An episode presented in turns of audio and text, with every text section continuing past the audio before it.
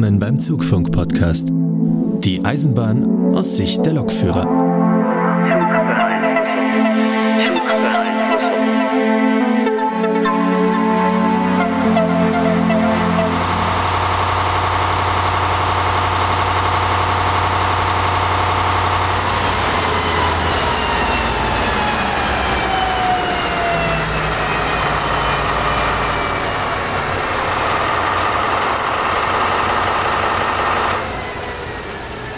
Hallo Leute, dies ist das erste Mal, dass ich mich aus der Post-Production melden muss. Wir haben für diese Folge neue Mikrofone eingesetzt und was soll schon schiefgehen? Ja, was schiefgegangen ist, werdet ihr gleich hören. Die Folge entspricht nicht ganz unseren gewohnten Qualitätskriterien. Wir haben lange überlegt, ob wir sie überhaupt veröffentlichen sollen, haben uns dann aber doch dazu durchgerungen, dass der Inhalt das definitiv rechtfertigt. Wer es nicht aushält, den hören wir dann beim nächsten Mal. Ansonsten wünsche ich euch jetzt viel Spaß mit dieser etwas anderen Folge. Ja, mit diesem ganz besonderen Intro. Hallo und herzlich willkommen zur Folge 33 des Zugfunk-Podcasts. Heute eine etwas speziellere Folge. Eine Außenaufnahme. Ja, wie ihr schon gehört habt, sitzen wir diesmal nicht zu Hause auf der Couch. Wäre sondern- komisch, wenn es da so laut wäre. Ja, das ist eigentlich mein morgendlicher Wecker. Also, Ach so, ja, ja, ja gut, ja gut. So, ich würde vorschlagen, wir machen das jetzt für die Aufnahme mal ein bisschen leiser. Ja, Sekunde. So, denn wir sitzen tatsächlich auf einer Lok Ja, der Baureihe 218. das ist korrekt, ja. Allerdings heute nur zu zweit, denn wie bereits in der letzten Folge angekündigt, Ja, ange ja. ja, ist der Sebastian nach München gereist und lässt sich hier von meinen Ausbilderkollegen die 18er beibringen. Das ist richtig, ja. Ja, Ja. ja. Und da dachten wir doch mal, nehmen wir die Chance und Machen da was draus. machen da was draus. Genau. Es ist also Samstagmorgen, Samstagmorgens Ja. oder Samstagmorgen, wie auch immer. Und äh, wir sitzen im äh, Betriebswerk von München, sogenannten BW1. Oder im Prinzip daneben auf dem Parkplatz für die Loks. Neben einem Parkplatz von einer Autohandlung. Neben einem Parkplatz von einer Autohandlung, genau, rechts ganz viele Autos, links ganz viele Loks und dazwischen wir auf einer Lok der Baureihe 218. Genau gesagt 218 416-6. Bevor wir uns aber mit den Loks beschäftigen, dachten wir, machen wir unsere ganz normale Zugfunkfolge und äh, Was halt so dazugehört. was hast du dazugehört? Und was gehört dazu? Am Anfang immer unsere Laberecke. Von daher frage ich den Sebastian mal, was äh, war denn so die Woche? Na, die Woche war äh, etwas turbulent gestartet, sag ich mal. Es war so un äh, ein wenig windig, habe ich gehört. Unwesentlich. Unwesentlich. Ja, wobei bei uns war doch relativ viel Wind tatsächlich, aber zieht sich in Grenzen, aber ja. War, äh, war montags etwas interessant mit zur Ausbildung zu kommen, aber wir haben es tatsächlich alle geschafft, da zu sein, trotz dass keine Züge fuhren. ich war ja schon gerade wieder fast drauf und dran zu fragen, musstest du denn arbeiten? Lass mich kurz überlegen. Ja, ja, aber du bist halt nicht selber gefahren, sondern du bist ja in die letzten Tage Ausbildung. äh, in der Ausbildung, genau. Und deswegen äh, fährst du gerade selber keine Züge. Ich hingegen auch nicht. Was heißt ich hingegen? Äh, ich auch nicht. Auch ich habe Unterricht gehabt, beziehungsweise genauer gesagt, hätte ich Unterricht gehabt. Denn am Abend zuvor kam die Nachricht von unserem Chef, alle Unterrichte an dem Tag fallen aus. Was jetzt gar nicht so die blöde Idee war. Wahrscheinlich eh keine Leute gekommen. Ja, die- die Teilnehmer sind nicht nach München gekommen. Also wir haben halt Teilnehmer aus, aus Richtung Rosenheim. Da fährt halt nichts. Da hast du keine Alternativen. Ja, gut, Genau, andere Teilnehmer, also nicht aus meinem Kurs, aus anderen Kursen, die kommen dann aus Richtung Starnberg, Tutzingen, Weilheim, die Richtung andere aus Augsburg. Und es ist ja tatsächlich, also die Bahn hat ja irgendwann mal gesagt, wir fahren einfach nicht mehr. Und diesmal sogar noch einen obendrauf. Nicht nur lokal begrenzt, Sondern bundesweit. sondern bundesweit im Voraus den Fernverkehr eingestellt. ich glaube, 17 oder 18 Uhr war ja Feierabend. Hat vorher 18 nichts Uhr mehr. war Feierabend, genau. 18 Uhr war Feierabend. Ich glaube, die Nachricht ging irgendwie 16 oder 16.30 Uhr raus, dass ab 18 Uhr nichts mehr fahren wird. Ja gut, das haben die ja aber auch die Tage vorher schon, wie die Bekloppten am Bahnsteig Ja, bekannt gegeben. ja, Also das- und es, man, man hat es auf jeden Fall nicht, nicht mitbekommen können. es ging durch die Medien, sag ich mal, dass schon an den Tagen zuvor äh, die Bahn ganz groß angekündigt hat, sollten sie am Sonntag irgendwo hinfahren wollen, Lassen Sie das besser. tun sie es am Samstag. Tun Sie es am Samstag oder tun Sie es später. Die Tickets wurden ja auch alle umgeschrieben. Ja, genau, Das war genau, ja, genau. Das war also nicht das Problem, genau. Und von daher ähm, war, also ich sag mal, war die Bevölkerung jetzt nicht überrascht, Na, dass da was äh, kommt. Aber dass es so heftig kommt, hätte ich persönlich auch nicht gedacht. Aber du meinst jetzt nicht den Wind, sondern die Einstellung. Ja, die Einschränkungen. Ja. Also äh, Wind auf der einen Seite, also Wetter auf der einen Seite und, und Einschränkung der Bahn auf der anderen Seite. Es war im Endeffekt nicht nur der Fernverkehr, der gesagt hat, wir fahren nicht Das haben mehr. ja alle Eisenbahnunternehmen. Also zumindest, weiß ich, wie es hier war, bei uns in NRW, es sind ja beim letzten Sturm hat die Bahn ja gesagt, ja, wir fahren jetzt nicht mehr, aber die Privaten sind alle fröhlich gefahren. Aber dieses Mal war es so, dass auch die ganzen Privat-EVUs im Nahverkehr auch alle gesagt haben, ja, wir lassen das jetzt dann ab. Weiß ich, ob es schon ab 18 Uhr war oder ein bisschen später, aber die sind dann auch irgendwann nicht mehr gefahren, weil die gesagt haben, das ist zu gefährlich. Ja, ja. Ähm, auch der Regionalverkehr. Der hat gesagt, wir fahren nicht mehr. Und die S-Bahn München hat lange Zeit noch gesagt, wir fahren und sind auch gefahren, bis zu dem Punkt, wo ich morgens am Bahnsteig stand. Ja, kam dann plötzlich die Durchsage, auch die S-Bahn stellt den Verkehr gänzlich ein. Was ich da teilweise etwas unglücklich fand, weil Das hätte man halt früher kommunizieren sollen. also erstens hätte man es früher kommunizieren sollen. Also gerade für die S-Bahn war das halt jetzt von, von eben auf jetzt. So alle Züge, die laufen jetzt noch irgendwo ein und bleiben dann stehen. Das war etwas komisch. Und vor allem auch den innerstädtischen Verkehr haben sie eingestellt. Also sie sind, haben dann irgendwann angefangen, den Pendelverkehr aufzubauen durch die Stadt. also Ostbahnhof Pasing oder Genau, Ostbahnhof gefahren? Aber ich meine, da hätte ich auch alle anderen Linien noch fahren lassen können. Ah, ich, ich weiß nicht. So ein Stück weit habe ich das Gefühl, man hat sich auch ein bisschen einfach gemacht. Auch so im Fernverkehr zu sagen, okay, wir fahren bundesweit ab 18 Uhr nicht mehr. Wo ja zum Beispiel in Bayern Bei euch ging das ja, glaube ich, Montag erst so Ja, richtig los. Ne? Das war ja genau der Punkt. Also es geht ja darum, dass Sonntagabend ab 18 Uhr deutschlandweit kein Fernverkehrszug mehr fahren sollte, während hier in Bayern das Unwetter eigentlich um vier, also Montagmorgens um 4 Uhr erst begann. Ja, bei uns ging das auch erst. Also in NRW, ja, es war nachmittags schon ein bisschen windig, aber jetzt nicht übermäßig, so richtig böig und orkanartig wurde es erst so 21, 22 Uhr rum. Ja. Also das Argument ist natürlich immer klar. Also zum einen ist ein, wir stellen alles ein, natürlich deutlich einfacher zu kommunizieren. Natürlich, natürlich. Als zu sagen, ja, die und die Linien fahren noch bis da und dahin und zu deren, das ist ja ein Informationschaos. Und äh, das auch in dieser kurzen Zeit. Also klar, da kann man sich Monate vorher hinsetzen und Broschüren und Pläne erstellen, aber das müsste ja dann aus der Hüfte geschossen passen. Das zum einen.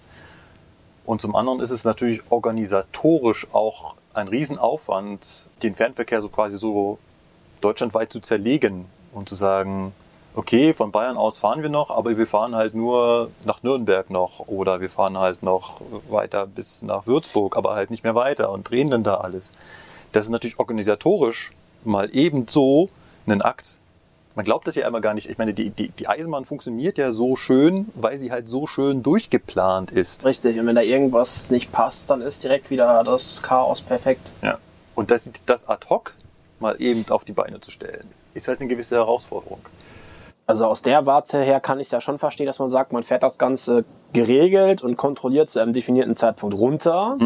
Dass man dann sagen kann, alles klar, wir wissen, wo was wann steht. Das steht dann da und kann am nächsten Tag von da aus wieder weiter. Ja. Also der Fernverkehr, gerade im Vergleich zur S-Bahn bei uns in Köln, lief dann auch am nächsten Tag.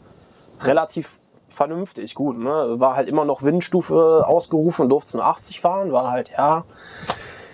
Wenn du dann mit 80 über die 300 km/h Schnellfahrstrecke fährst, kommst du dir gleich auch ein bisschen blöd vor, aber, aber, aber die fuhren alle Züge. Ja, das ist Auf aber- der S-Bahn fuhr eine Stunde lang gar nichts Ja. in der Richtung, weil die Züge alle noch in der Abstellung standen und ja. Das ist natürlich dann auch die, die nächste Frage, die man sich stellen muss. Fährt man lieber, dafür aber eventuell langsamer? Oder lässt man es Komplett sein. komplett sein, ist dafür aber sicher, dass man wirklich nirgendwo auf der Strecke verrecken wird? Was ja teilweise Montag zumindest bei uns auch windiger war als Sonntag. Also zumindest so vom subjektiven Empfinden.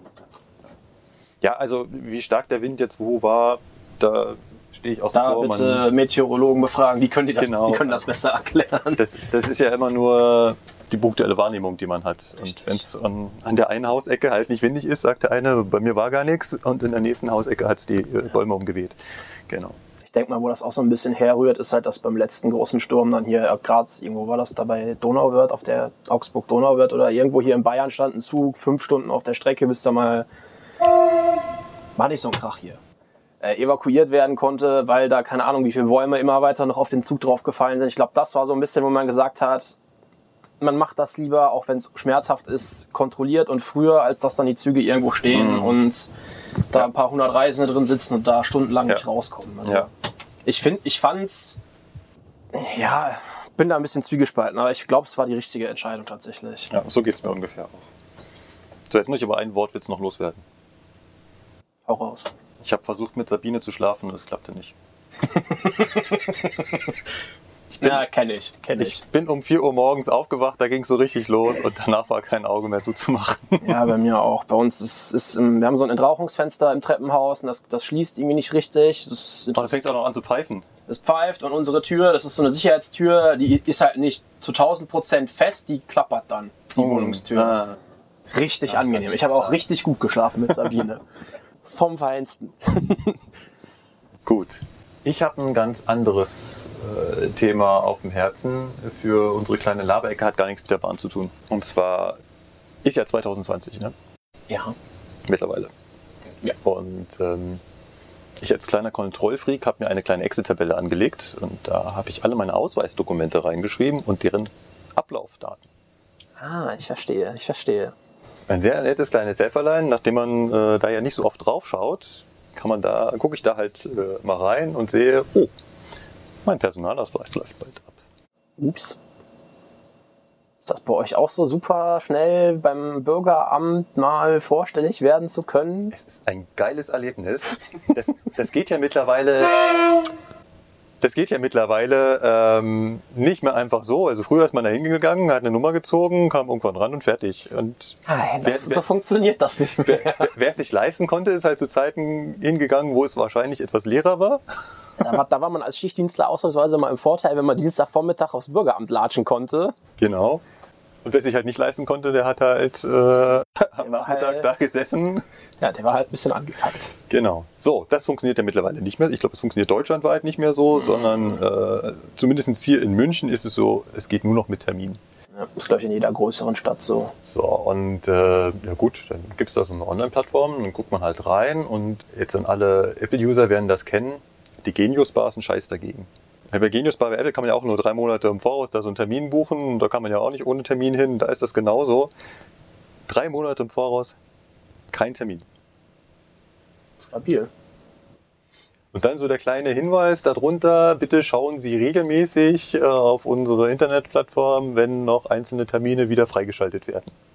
Das Konzept dahinter ist mir nicht so ganz klar. Ich guckte also immer wieder regelmäßig drauf und kriegte auch so langsam so ein bisschen Panik, weil es waren halt noch drei Monate und irgendwann will ich auch mal in Urlaub fahren und der Ausweis braucht halt dann auch mal, wenn er bestellt wurde, heißt es ja nicht, man kann ihn dann gleich mitnehmen, sondern Nein, das dauert dann noch mal vier bis sechs Wochen. Genau. Genau. Ja, also das war keine so schöne Erfahrung, aber tatsächlich guckte ich irgendwann eines Morgens da rein und da waren plötzlich zwei Tage im äh, Februar frei. Gänzlich. Als wenn die so zwischendurch nochmal Tage freischalten. Für die Leute, die verspätet gucken. Ich weiß nicht, was dahinter steckt, ich habe das Konzept nicht verstanden. Äh, Das funktionierte dann aber relativ gut. Du klickst da drauf, dann sage ich hier, ja, Punkt, gibst deine E-Mail-Adresse an, kriegst noch die Bestätigungs-E-Mail mit Bestätigungslink und so weiter. Dann kriegst du da so eine Nummer, hier kommen sie um 9 Uhr dahin. Ich saß dann um 9 Uhr in der Woche da. Also ich saß schon relativ früh da, aber du gehst dann da nur rein und du sagst auch niemandem, dass du da bist. Du gehst da einfach nur rein mit diesem Zettel. Da gibt es einen großen Monitor. Also irgendwann macht's plumps, deine Nummer ist da, viel Spaß. Genau, ob du jetzt da bist oder nicht, macht da, macht da keinen Unterschied. Ja, ich hatte um 9 Uhr den Termin, war schon relativ früh da und äh, es war auch voll. Also der Warteraum war voll, das hat mich schon so ein bisschen abgeschreckt.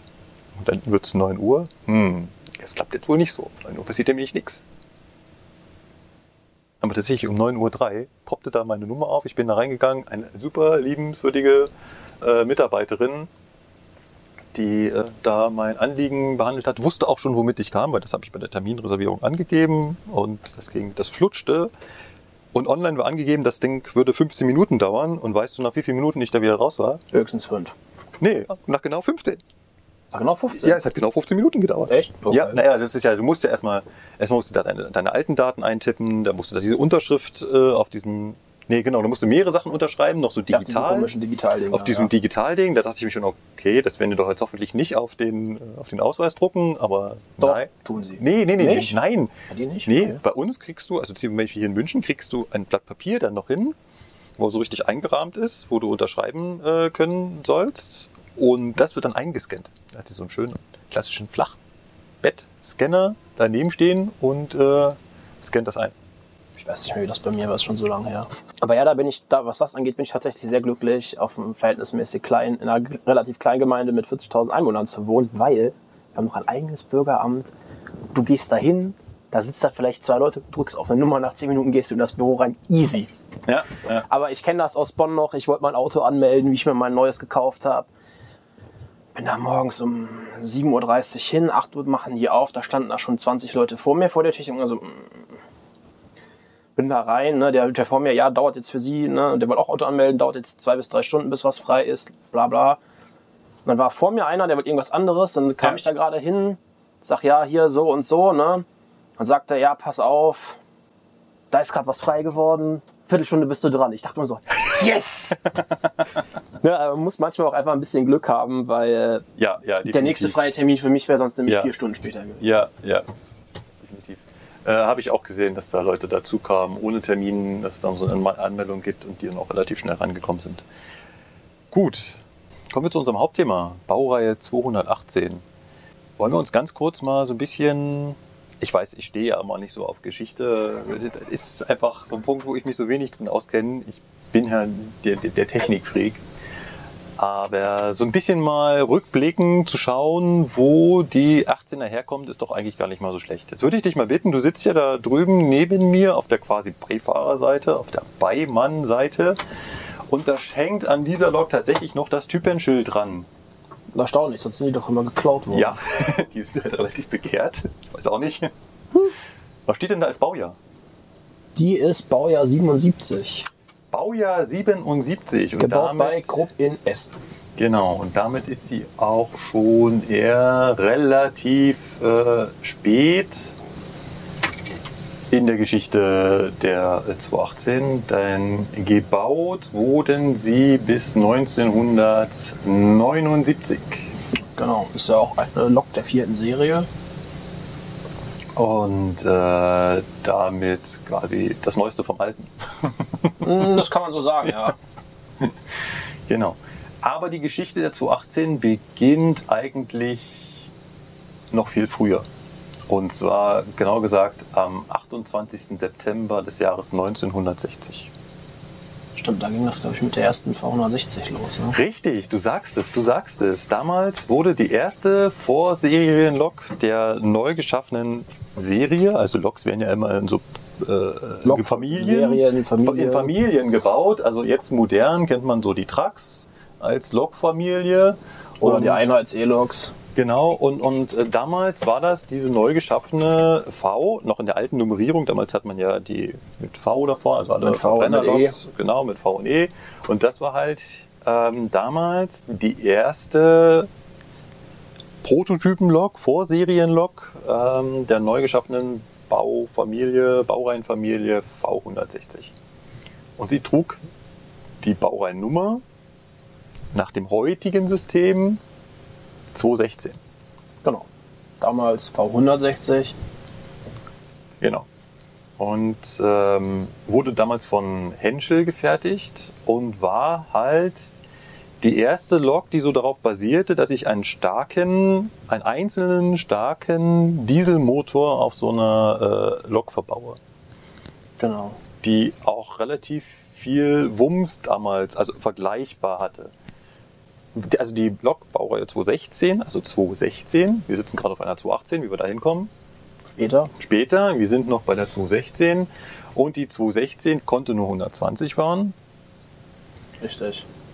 hatte auch nur eine Leistung von 1400 kW, Das jetzt nicht so übermäßig viel ist. was nicht so übermäßig viel ist, wo man auch immer noch drüber nachdenken muss. Die, also diese Leistung ist immer die Motorleistung. Das ist nicht die Leistung, die unten Das ist nicht die Leistung, die am Radsatz ankommt, richtig? Genau, das ist nicht die Leistung, die beim Radsatz ankommt. Wir werden uns da nachher nochmal, wenn wir nochmal über die Funktion dieser dieselhydraulischen Lok uns unterhalten, äh, mal noch zu dem Punkt kommen, warum das so weit abweicht und warum da unten eigentlich noch viel weniger ankommt. Also 1400 Kilowatt. Verbaut war ein Motor damals von MAN. Das war nämlich das neueste. Damals hieß der, das war ein TB10.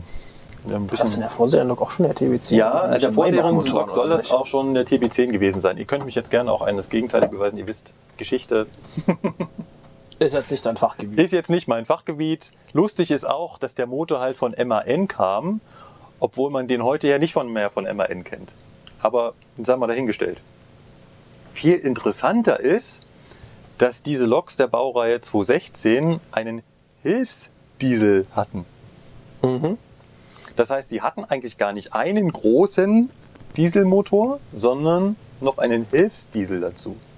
Und dieser Hilfsdiesel dient unter anderem dazu, Druckluft zu fördern, aber auch um die Zugheizung zu betreiben, die damals noch eine Dampfheizung war. Ja. Kurzer Einschub. Ich Ja. habe gerade nachgeguckt, die Vorserien 216 hatte noch Maybach-Motoren drauf Ah. und dann die Serienmaschinen hatten die TB10. Genau. Ah, okay, also bei der Vorserie. irgendwas hatte ich da noch im Hinterkopf. Okay, also bei der Vorserie noch kein TB10, erst dann bei der Serien 216 kam dann der TB10. Gut, wie gesagt, Dampfheizung. Also da keine elektrische Heizung, kein äh, Strom, den ich in die Wagen leite, sondern wirklich heißer Dampf. Ja gut, in den 60ern war das ja noch mehr oder weniger Ganz weit verbreitet. Weit verbreitet. Mir klar, noch Dampfloks. Genau, da kommen wir ja her. Genau da sind wir ja gerade in dieser Umwandlung, dass man eigentlich von der Dampflok weg wollte, hin zu diesen hochmodernen Dieselloks.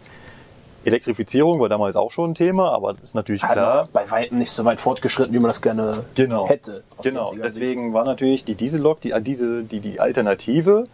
Und aber alle meine Wagen waren natürlich immer noch auf die Dampfloks ausgelegt. Richtig, die hatten alle Dampfheizung. Die hatten alle Dampfheizung. Also musste jetzt auch meine Dieselloks Dampfheizung haben. Und die 216 hatte dann Dampfheizung. 224 Stück wurden davon gebaut und war ein Erfolgsmodell. Also das war gut. Das hat sich durchgesetzt. Das war, das war toll. Also das hat funktioniert. Richtig. Und jetzt haben wir in der Bundesbahn genau diesen angesprochenen Wandel. Wir wollten immer mehr Dampfloks abschaffen und mussten die also immer mehr und schnell ersetzen. Genau, man wollte die ja schnellstmöglich loswerden, Genau. personalintensiv, wartungsintensiv. Richtig, richtig. Also Dampfloks super personalintensiv, weil die halt schon Stunden vorher äh, äh, angeheizt werden mussten und äh, der Vorbereitungsdienst war viel komplexer als das, was man später äh, von den Loks kannte. Deswegen musste da ein Nachfolger her. Und man wollte mit dem Nachfolger vor allem ein großes Problem der 216 loswerden, das war dieser Hilfsdiesel. Also dieses Hilfsdieselsystem, das war nicht so praktisch, weil zwei Motoren warten ist teuer, schwer. Das war nicht so das, das, das Wahre vom Ei. Aber man konnte es damals halt auch noch nicht anders, weil man keine Motoren hatte, die stark genug waren. Genau. Und ähm, die, die, diese stark genug Motoren ist ein großes, ist genau das Stichwort. Beziehungsweise es gab die schon, aber die haben nicht in die Lok reingepasst. Ja. Äh, Klar, genau, da habe ich so ein Trade-off. Ne? Klar, ich will es natürlich immer leistungsfähiger haben, aber ich habe natürlich auf so einer Lok auch begrenzende Faktoren, wie zum Beispiel einfach mal der Platz. Und die Achslast, ja. Genau. Und wie schwer das Ding werden darf. Ähm, und auf der anderen Seite habe ich jetzt auch die Wandlung weg von der, weg von der Dampfheizung hin zu einer elektrischen Heizung. Das heißt, mit dem Nachfolgemodell wollte ich jetzt eine elektrische Heizung verbauen. Und das konnte man nicht. Weil man es nicht schaffte, diesen Hauptdiesel, diesen 1400 Kilowatt leistenden Hauptdiesel von, vom TB10 äh, auch noch aufzulasten, dass er die elektrische Zugheizung versorgt dann wäre so wenig rausgekommen hinten, dass wir damit die Wagen kaum noch in, äh, in Bewegung hätten setzen können. Genau. Und dann gab's, dann kam, und dann kam das Jahr 1966, in dem damals stärkere Großdiesel verfügbar wurden. genau. Und verfügbar waren. Und da begann dann die Entwicklung der 218. Lustigerweise, das ist eigentlich äh, ein, ein, ein, ein, ein, äh, eine lustige Anekdote in der Geschichte, konnte es die Bundesbahn nicht aushalten und warten, bis die 218 fertig entwickelt wurde. Das heißt, wurden schon Vorserienloks wieder gebaut, also 218 wo dran entwickelt wurde und geplant. Aber das hat denen alles zu lange gedauert. Deswegen hat man ein Zwischenmodell geschaffen. Die 217. Nee, 215. Ja, die, ja, die 2, ja, okay, die 217 gab es ja auch noch. Die 215. Das heißt, die 215 ist so eine Absonderlichkeit, dass man im Prinzip die Technik der 216 in ein Gehäuse der 218 gebaut hat. Also die sah von außen schon wie eine 218 aus, war auch so lang wie eine 218, hatte aber noch die Technik der 216 drin. Du schüttelst mit dem Kopf? Ja, die 215 hat schon eine Haarbremse. Ja, okay. Also die ist schon technisch eher eine 218. Ja, also Du hast das ist quasi eine 218 mit Heizkessel. Ja, genau. Also So. Das ist so ein Zwischending. Ne? Also man hat quasi aus der Entwicklung, also die 218 war noch in der Entwicklung, man hatte, man hatte Vorserienloks und wollte jetzt aber schlagartig neue Loks bauen. Man hat quasi Weil man diesen Entwick- mehr davon. Ja, man hatte quasi diesen Entwicklungsstand jetzt genommen und hat daraus eine Serie gebaut. Und diese Serie wurde dann die äh, 215. Und von dieser Zwischenserie hat man mal eben auch 150 Stück gebaut. Das ist schon ordentlich. Was schon ordentlich. Ihr müsst auch mal die damalige Zeit nehmen. Wir fahren gerade lustige Züge an uns vorbei. Ja, das ist ja der, der Gleisbauzug. Äh, haben wir gerade mein Handy, um das äh, zu, zu, zu fotografieren. Aber du hast noch den, den, den schönen Sitz mit der, mit der, mit der Fußraste. Fußraste. Ja. Die äh, fehlt mir. Ich habe früher immer hier immer so drauf gesessen, ähm, äh, immer so, so, so, schräg, mit einem Fuß auf der Siefer und den anderen etwas höher auf dem, äh, auf dem Beimannstuhl. Ja, also wie gesagt, von dieser Zwischenlok, Baureihe 215, hat man mal eben auch noch 150 Lokomotiven gebaut. Zwischen 1968 und 1970. Also in diesen zwei Jahren. Das sieht so aus, als ob die damals wirklich Druck hatten. Die, Könnte man so meinen, ja. die brauchten unbedingt Loks. Da hat bestimmt einer mal bei den Lokherstellern angerufen und sagte, ey, nimm mal den Lokkasten, schraub da jetzt mal einen Motor, einen Heizkessel rein, wir brauchen Zeug. Wir brauchen Zeug. Genau.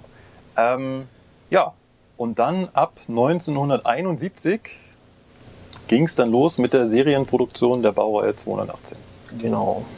Und die 218 wurde über fast ein Jahrzehnt gebaut bis 1979. Unsere ist hier von 1977, das heißt zwei Jahre vor Ende. Insgesamt wurden 399 Loks davon gebaut.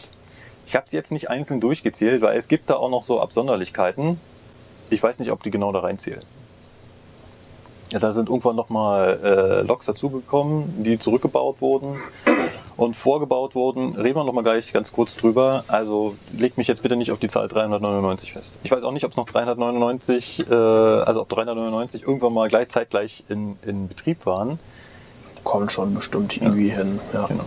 Insgesamt in vier Bauserien. Bauserien ist auch so ein Begriff, den man gerne bei der, bei der Eisenbahn hat, beim so einem Lokbau, dass halt äh, immer wieder ja über die Jahre kleine Neuerungen gibt, die man dann in neue Serien einfügt Richtig. und die Loks so quasi in der, in der Produktion modernisiert. Gebaut wurden die Loks von äh, vier Herstellern deutschlandweit an mehreren Standorten. Unter anderem die Firma Krupp, Und der ist unsere hier. von der unsere hier ist, aber auch von der Firma Henschel, von Kraus Maffei. Die sitzt noch hier. Mhm. Die sitzen hier in München und von Mack. In Kiel. Auch hier in den Loks haben wir auch allein schon durch die unterschiedlichen Bauserien unterschiedliche Motoren verbaut. Auch hier war am Anfang der TB10 drin, allerdings mit etwas mehr Wumms. Irgendwann kam dann der TB11. Genau, das war ja dann lange Zeit der Standardmotor der Das 218er. war, genau, das war lange Zeit der Standardmotor. Was es auch gibt oder gab, ich weiß gar nicht, ob sowas noch rumfährt, ist ein, ich hoffe, ich spreche es jetzt richtig aus, ein Peelstick. Peelstick, ja. Peelstick. Peelstick. Das ist ein französischer Motor Motorenhersteller, Genau. Der mittlerweile zu MRN gehört. Ich glaube, da gibt es aber keine mehr von. Ich glaube, die sind alle weg. Und das Neueste, in Anführungszeichen, Neueste ist der MTR, ist der MTU 4000.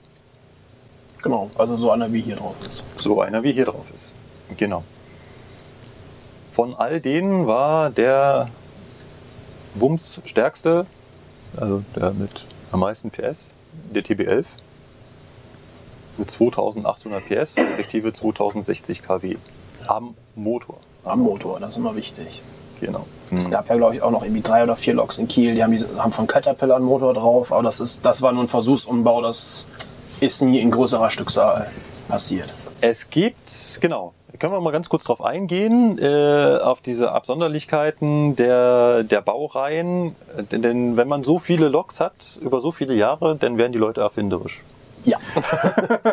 ja, man guckt dann immer so, ja, hm, wie kriege ich hier vielleicht doch noch einen Tacken mehr Leistung aus dem ganzen Haufen raus? Genau.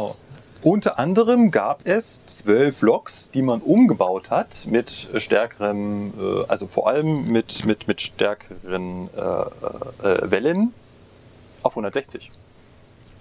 Selber Motor, aber die durften 160 fahren. Genau, weil die wollten ja zwischen Hamburg und Berlin damals, Richtig. wie die Wiedervereinigung Richtig. sich anbahnte, muss, wollte man IC-Verkehr fahren, die sollten 160 fahren. Und die waren noch nicht vollständig äh, Elektrifiziert. elektrifiziert. Und dann musste man zwischen Berlin und Nauen oder ich weiß, ich weiß Ja, nicht, wie, irgendwo da musste man halt eben ohne Oberleitung auskommen und Und die Bundesbahn hatte halt keine Streckendiesellokomotive, die 160 fahren konnte und da musste man halt irgendwie was machen. Und deswegen hat man diese zwölf Loks umgebaut. Es gab auch noch andere Loks, andere 218, die 160 fahren konnten. Das waren acht auf Gasturbine umgerüstete Loks. Wir hatten da schon mal ganz kurz äh, schon mal drüber geredet im Podcast, glaube ich. Wir wurden da auch schon mal zurechtgewiesen. Ich kann mich da dunkel dran erinnern, aber es wurden acht Loks äh, mit einer Gasturbine ausgerüstet. Also ja quasi zusätzlich so eine Gasturbine. Genau, genau. Deswegen gibt es auch diese nette Stellung B an unserem Fahrschalter Handrad. Ja, sagt man so, dass es von daher kommt. Das wurde mir auch so erklärt, ja. Deswegen habe ich das jetzt einfach mal so hingenommen. Ja. Tatsächlich sind die hier rund um München verkehrt und sind allerdings irgendwann, also zumindest eine davon hat sich spektakulär In Flammen aufgelöst. in Flammen aufgelöst und danach hatte man das dann äh, eingestellt. Und zum Beispiel wurden davon Teile wieder umgerüstet und zurückgerüstet und äh, dementsprechend weiß ich nicht, wie das mit den 399 Loks aussieht, was da wo, wo eingerechnet wird. Ja, ich glaube, die kamen dann irgendwie mit in die. Äh, mit in den 218 Pool. Noch eine besondere Lok ist die 218 441. Sagt ihr dir was? Irgendwas habe ich da im Hinterkopf, ja. 218 441. Ich zeig dir mal ein Bild und dann wirst du sagen, ah, die meinst du. Ach, genau, die. Die, die sie in Bremen da komplett umgebaut haben. Genau, es gab mal ein wunderschönes Projekt im äh, Ausbesserungswerk in Bremen, dass man eine Lok der Baureihe 215, also dieses komische Zwischenmodell, die ja schon in einem Lokkasten der 218 quasi steckte, aufgerüstet hat. Und zwar richtig modern und richtig cool. Von außen erkennbar nur durch einen Zugzielanzeiger draußen. Also wunderschön integriert aussieht, als ob er da schon immer hingehörte. Richtig. Aber wenn man sich mal den Führerstand anguckt, Der hat mit einer 218 nicht mehr viel. Also, wenn man halt das gewohnte Bild so vor Augen hat von seinem Inneren, wie man sich eine 218 vorstellt, und dann auf die 441 drauf guckt, denkt man sich so, äh, habe ich mich in der Tür vertan? da ist ein Einheitsführerstand drauf, den man so ja, von E-Loks kennt, wie auf einer Baureihe 111. Ja, oder hier auf dem Wittenberger Steuerwagen. Genau, sowas. genau. Oder am Wittenberger Steuerwagen, da hat man das wohl auch rausgenommen. Sieht schon beeindruckend aus, wenn man das so hier mit dem Ist vergleicht, wo wir gerade sitzen und mit dem da war auch eine Klimaanlage verbaut. Hört, hört. hört, hört. Der Hammer, das wäre so richtig, richtig cool gewesen. Ja, äh, War aber zu teuer. War zu teuer, hat man nicht umgesetzt. War halt so ein Testprojekt, wo sich, also wenn ich das richtig verstanden, ging das von dem Ausbesserungswerk in Bremen aus. Also es war so, eine eigen, so ein eigenes Projekt. aber sie konnten das scheinbar niemandem verkaufen. Wäre schon cool gewesen. Ja, auf jeden Fall. Aber ich glaube, als man das gemacht hat, ging man auch schon so ein Stück weit davon aus, dass halt, also gingen die Verantwortlichen bei der DB eher davon aus, dass die Zeiten der zu 18 gezählt sind. Ja, und mittlerweile schreiben wir das Jahr 2020 und es werden auch Leute darauf ausgebildet. Das ist genau, das ist genau der, der, der, der Twist an der Sache. Mittlerweile schreiben wir 2020 und wir bilden immer noch Mitarbeiter auf dieser Lok aus. Und wo wir es gerade über die Zeiten sind schon gezählt haben, wenn wir hier aus dem Fenster gucken, da vorne stehen noch zwei Loks der Baureihe 110 mit gültigen Fristen. Also ja, ich weiß ja auch nicht, ne? aber die sollten auch schon seit Jahren weg sein, hieß es immer. Ja, ja. Ich weiß gar nicht, die sind aber bei uns nicht mehr. Die sind nicht mehr im Planbestand. Die also sind, genau, also äh, die stehen hier hauptsächlich rum. Die haben wir noch ganz lange eingesetzt hier für den Autozugverkehr. ja. Da haben wir die nämlich immer mit die Züge vom Ostbahnhof und dem Hauptbahnhof gezogen damit. Und da müssten sie ja Kopf machen, das heißt, wir mussten eh einen Lokwechsel und da hat man die für hergenommen. Ja, oder das, was jetzt auch die 20er machen, hier Züge vom Hauptbahnhof nach Pasing wegfahren und sowas. genau. Ähm, richtig. Äh, davor steht nämlich auch noch genau eine 20er, die auch schon seit Ewigkeiten totgesagt ist und auch im Regelbetrieb draußen noch unterwegs ist. Richtig, Und, richtig. und auch die 18er ist im Regelbetrieb unterwegs. Man mag es kaum glauben. Und äh, so richtig ein Ende ist nur teilweise in Sicht. Also ja, hier für den Fernverkehr sind die Tage wirklich gezählt. Zumindest bei euch hier auf der Strecke. Genau, hier in München wird die zu 18 aktuell eingesetzt als Eurocity zwischen, zwischen München und Lindau. Der Eurocity verkehrt dann weiter Richtung Schweiz, wird dann umgespannt, kriegt einen E-Lok drauf, mit allem drum und dran. Aber zwischen Lindau und München Hauptbahnhof äh, ja, ist dann eine zu 18 davor, weil ein Großteil der Strecke halt nicht elektrifiziert ist. Das ändert sich in den nächsten Jahren. Die Masten stehen schon An einem Großteil der Strecke, ja. Genau. Und ähm, dementsprechend wird da innerhalb der nächsten zwei Jahre hier Ende sein. Nee, Ende des Jahres ist doch angepeilt. Ende des Jahres will man elektrisch. Ich bin mal gespannt. Ja, das ist aktuell das, was so angedacht ist. Genau. Die Südostbayernbahn setzt die 18er auch noch ein. Das ist also der Verkehr, der Richtung Mühldorf fährt, Wo auch diese Lok herkommt. wo auch diese Lok, wo wir gerade drauf sitzen, herkommt. Genau. Also die gehört ja nicht dem Fernverkehr. Die gehört nach Mühldorf. Nein, die, der Fernverkehr hat schon vor Jahren alle seine 18er abgegeben. Bei der Südostbayernbahn haben wir die auch noch äh, im Einsatz. Auch da wurde sie großflächig, also großweitig, eigentlich durch die 245 ersetzt, Aber, Aber auch noch nicht vollständig. aber auch noch nicht vollständig. Ja. Die RAB, die von Ulm Richtung, äh, Richtung Lindau fährt, hat auch noch die 218 im Einsatz. Die haben ja ganze Zeit lang in Ulm immer umgespannt, beziehungsweise tun das aktuell auch noch. Ähm, auch die tun das noch, aber auch die Strecke wird gerade elektrifiziert. Das heißt, auch da wird das äh, demnächst vorbei sein. Ja, und ansonsten wird schon etwas mau mit der 18er in ganz Deutschland. Aber äh, Sebastian, warum kriegst du denn jetzt die 18er in Köln? Ja, wir spielen damit Pannendienst.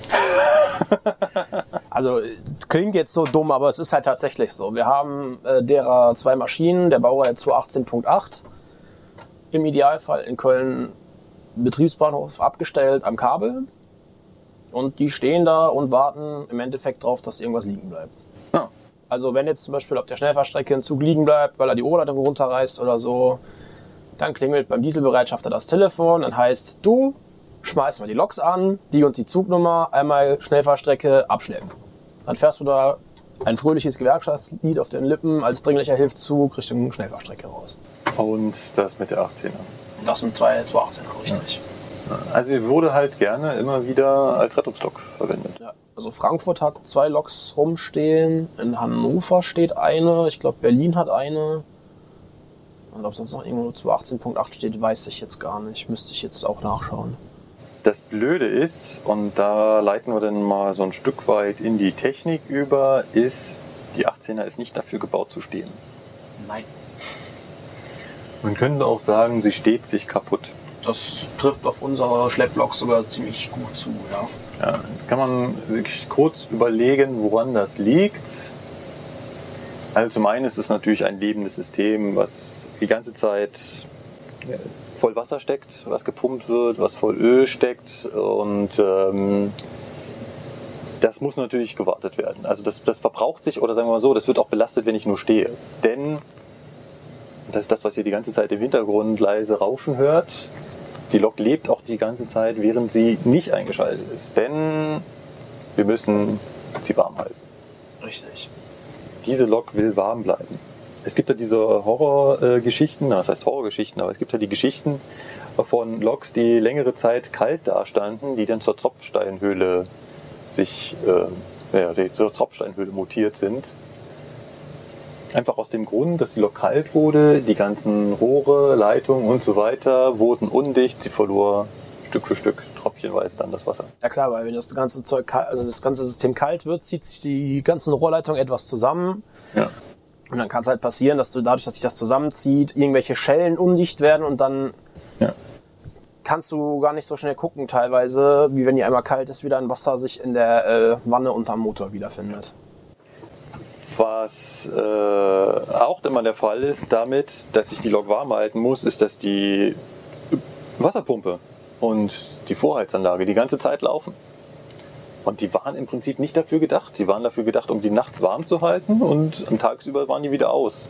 Wenn die jetzt aber Tag für Tag für Tag für Tag für Tag stehen und nicht bewegt werden und der Motor nie läuft und die ganze Zeit diese Wasserpumpe laufen muss, das ist ja vor allem bei uns zum Beispiel auch der springende Punkt. Normalerweise stellst du die Maschine ja ab, dann kann das Kühlwasser bis zu einem definierten Grad auch abkühlen und erst dann wird sie wieder vorgewärmt. Wenn ich genau weiß, alles klar, der Lokumlauf sagt, nächsten Morgen 10 Uhr brauche ich die Maschine, dann stelle ich die so ein, dass sie morgens um 10 Uhr dann lecker 60 Grad Kühlwassertemperatur hat.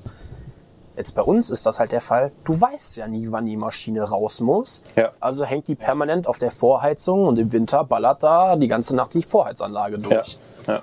Und die Pumpen laufen und das ist ja so eine der Hauptbeschäftigungen der Bereitschaft. Wenn du Langeweile hast und Glück hast, kannst du wieder Kohlen an der Kühlwasserumweltpumpe tauschen, weil die haut's halt regelmäßig durch, weil die ja den ganzen, ja. im, jetzt dumm gesagt, aber im Idealzustand laufen die 24 Stunden, weil nichts bleibt liegen, alles läuft, dann fährt die Lok auch nicht. Aber sie steht 24 Stunden an der Vorheizung und läuft. Apropos Laufen. Wollen wir mal ein Stück laufen? Können wir gerne machen. Können wir gerne machen, ne? Also wir versuchen mal unser Setup hier so äh, in Bewegung zu setzen, dass ihr bei uns bleibt. Und wir bewegen uns mal durch die Lok. Gehen wir einfach da rum. So schön mit Soundkulisse.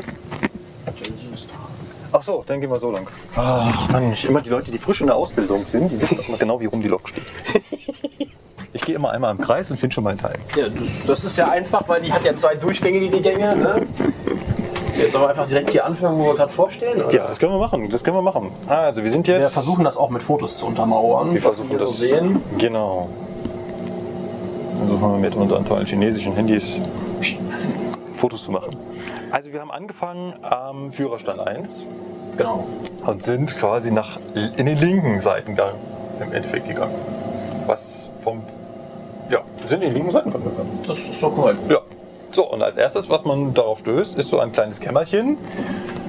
Da sind so diverse Bauteile. Da sind so diverse Bauteile drin, die eigentlich auch nicht schon immer hier drin waren. Also hier sind auch Bauteile hinzugekommen. Richtig. Durch die äh, besagten Umbauten, die wir ja hatten, so was Motoren und Co. angeht, Ja. hat sich hier einiges geändert. Genau. Zum einen haben wir hier oben so einen riesengroßen Schaltkasten. Da steht MTU Elektronik drauf. Genau, das war da ursprünglich nicht drin. Denn da sitzt meine Motorelektronik drin. Das heißt, das ist mein, meine Motorsteuerung. Wir haben ja also einen elektronisch geregelten Motor. Das war früher nicht immer so. Die ersten Motoren waren mechanisch geregelt, mit einem mechanischen Motorregler, mit Fliegewicht dran und sowas. Richtig. Und Richtig. äh, das hier ist quasi schon Hat die nicht nur. Nachteile, wenn man das eine alte mechanische hat, tatsächlich. Gerade so was Störungsbehinderung angeht. Ja, andererseits habe ich dank, dieser, dank dieses Kastens äh, einen sogenannten Gelb- und einen sogenannten Rotalarm, Das ist richtig. der mir also als Lokführer schon mal den Hinweis gibt, hier stimmt was nicht.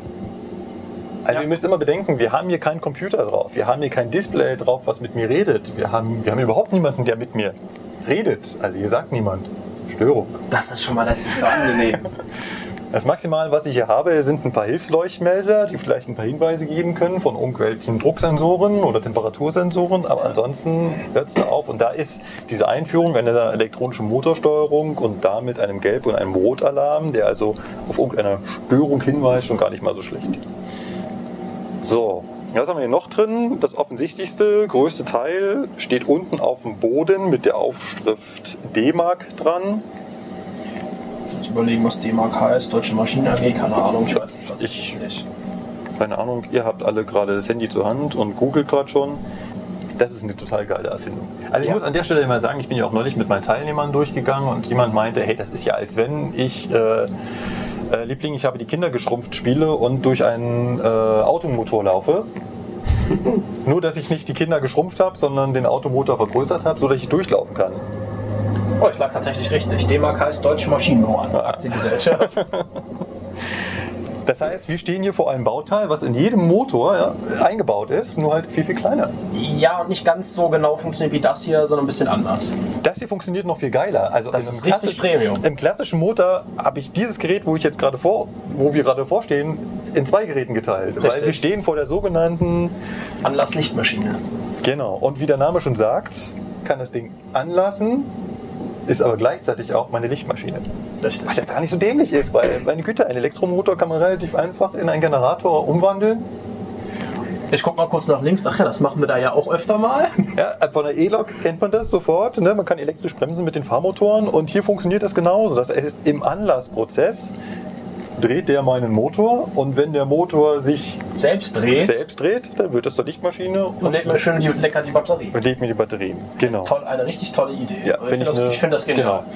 Ja, ich habe irgendjemand mal gefragt, der sich mit Autos auskennt und fragte, warum macht man das nicht beim Auto? Und ihm fiel kein Valides Argument ein, warum man das nicht tut. Genau, warum man das nicht tut.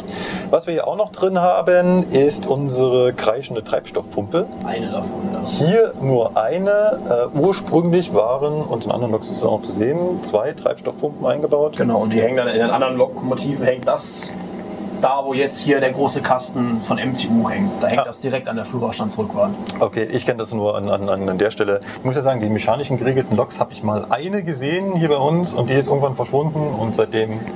Das war bei uns in der Ausbildung so genial, wo wir im Betriebsbahnhof bei uns standen. Wir haben halt noch richtig alte Loks aus der ersten Bauserie. Und unser Ausbilder so, was? Sowas gibt's noch? ja, ja, da ist, da ist halt nichts mit Mo Motorelektronik und sonst Ja. was, sondern da ist das alles wie Ablieferungszustand 1973 oder von wann die ist. Ja. Oder 72 so. Gut, und dann haben wir hier noch was. Das, äh, hast du das mal auf dem Foto äh, drauf? Das hier? Ja. Ja, ich kann aber noch mal eins machen. Das sieht so aus wie eine Handpumpe. Das sieht nicht nur so aus, das ist sogar eine Hand. Ist eine Handpumpe. Wozu, Sebastian, brauche ich denn eine Handpumpe in dieser Lok? Ja, um was zu pumpen. Uh, nein, das ist äh, Wasserpumpe. Wenn ich, äh, wir haben ja hier so einen schönen großen Reservebehälter. Mhm. Da sind manchmal 75 Liter drin, wenn er komplett voll ist. Sollte jetzt der Fall eintreten, dass ich halt irgendwie kein Kühlwasser mehr habe und das nachpumpen muss und es die Pumpe nicht selber tut, dann kann ich hier Absperrhähne zumachen und dann meine Hand bemühen und Genau. ist zwar eins viel Genau. Spaß dabei, das dauert. Genau, nämlich. also ich kann in meinen Kühlwasserkreislauf, den ich natürlich bei einem Motor haben muss, Reservewasser reinpumpen, wenn ich merke, da ist zu wenig drin, um weiterzukommen. Gut, im Prinzip war es das. Dann haben wir hier noch Hier? zwei Kraftstofffilter sitzen. Ja, genau, Dann sind wir hier eigentlich sogar durch. genau. Dann sind wir hier soweit durch. Dann gehen wir mal einen Raum weiter. Dazwischen kommt also eine Tür. Muss man sich immer so ein bisschen durchschlingeln. Ja, weil Also- obwohl der Motor neuer ist, hat man weniger Platz. So, jetzt sind wir im, im warmen Bereich. Also der Motor wird ja die ganze Zeit warm gehalten auf einer Temperatur von ungefähr 40 Grad. Und äh, das merkt man hier drin. Ja, also hier ist es angenehm warm, trotz der winterlichen Temperaturen kannst du hier im T-Shirt stehen. Genau, kann man hier in, im, im, könnte man hier im T-Shirt stehen. Genau. Das ist ja auch der Grund, warum man äh, 218-Ausbildung, also eigentlich macht Sebastian gerade gar keine echte 218-Ausbildung. Eine echte 218-Ausbildung macht man im Hochsommer bei drei, mindestens 30 Grad Außentemperatur. Wenn es dann im Motorraum entspannt 70 Grad hat. Genau, und wenn man dann hier steht und sich wundert, warum man seine Ausbildungsunterlagen nicht mehr lesen kann, ach so, ja, das ist der Schweiß, der langsam die Tinte verschmiert. ja, Äh, übersichtlich. Der MTU 4000 ist Ziemlich klein. Äh, ja, relativ klein. Ist ein 16-Zylinder. Hat also 16 Zylinder in V-Form angeordnet. Hat vier Turbolader. Hat vier relativ kleine Turbolader. Wenn man sich also das vergleicht mit einem TB11. Da hast du einen sehr großen oder zwei sehr Zwei, zwei, große. zwei sehr große, zwei genau. sind's. Zwei sehr große und hier sind vier doch deutlich kleinere, wo ich schon fast sage, die könnte ich mir auch ins Auto packen. Ähm, Könnte man, hat man eine ordentliche Leistung, ja. ähm, genau, beim äh, TB11 sind die doch deutlich, deutlich größer. Und deswegen ist es in dem Raum hier auch relativ übersichtlich. Wenn hier ein TB11 drin wäre, wäre das nicht so, wäre das deutlich Also jetzt auch so, äh, um die Größenverhältnisse klar zu, ein bisschen klar zu machen, so wenn man vom MTU-Motor steht, dann sind sie, ja, sind die Zylinderköpfe so ungefähr auf Gürtelhöhe bei Ja, mir. ja, ja. Wenn ich jetzt vom TB11 stehen würde, dann wäre das so Brusthöhe. Br- Brusthöhe, wären dann die Genau. Zylinderköpfe. Genau. Also der D- TB11 ist deutlich voluminöser in seiner Ausführung. Genau. Aber der hier ist halt so ein Stückchen, glaube ich, breiter, deswegen. Ähm, Ja, du hast halt einfach hier die, Ab die, die, Ab die, Ansaug die Luftansaugungsrohre sind ein bisschen weiter nach vorne, Mhm. ja, dadurch hast du genau. hier weniger Platz dran. Genau. Äh, man sieht, wenn man ganz links am Motor schaut, sieht man die Welle, die zur Lichtmaschine, beziehungsweise vom der Anlasslichtmaschine kommen. Genau. Die ist da ja direkt dran geflanscht. Da ist die, ist, die ist da direkt dran geflanscht. Und ansonsten, ja, ist das ein Motor. Also Sehr raumausfüllend hier. in sehr raumausfüllend, aber im Prinzip sieht man hier alles, was man in dem klassischen Motor auch sieht. Man sieht die Luftzuführung, man sieht die Abgasabführung, man sieht äh, Treibstofffilter und Ölfilter, man sieht die, die, die Leitungen äh, von, von, von, den- von den Kühlmitteln, die hier lang gehen. Das ist ein Motor. Ja. Genau. Einzige, was man jetzt hier nicht sieht im Vergleich zum TB11-Motor zum Beispiel, sind die ganzen Einspritzleitungen, Ja, weil dieser Motor hat Comrail-Technik, wohingegen der TB11 noch klassisch mit Einspritzpumpen und Einspritzdüsen arbeitet. tja, Ja. Viel mehr viel mehr ist hier nicht. gut, ist schon viel, aber ähm, ich würde sagen, wir gehen mal einfach einen weiter. Genau.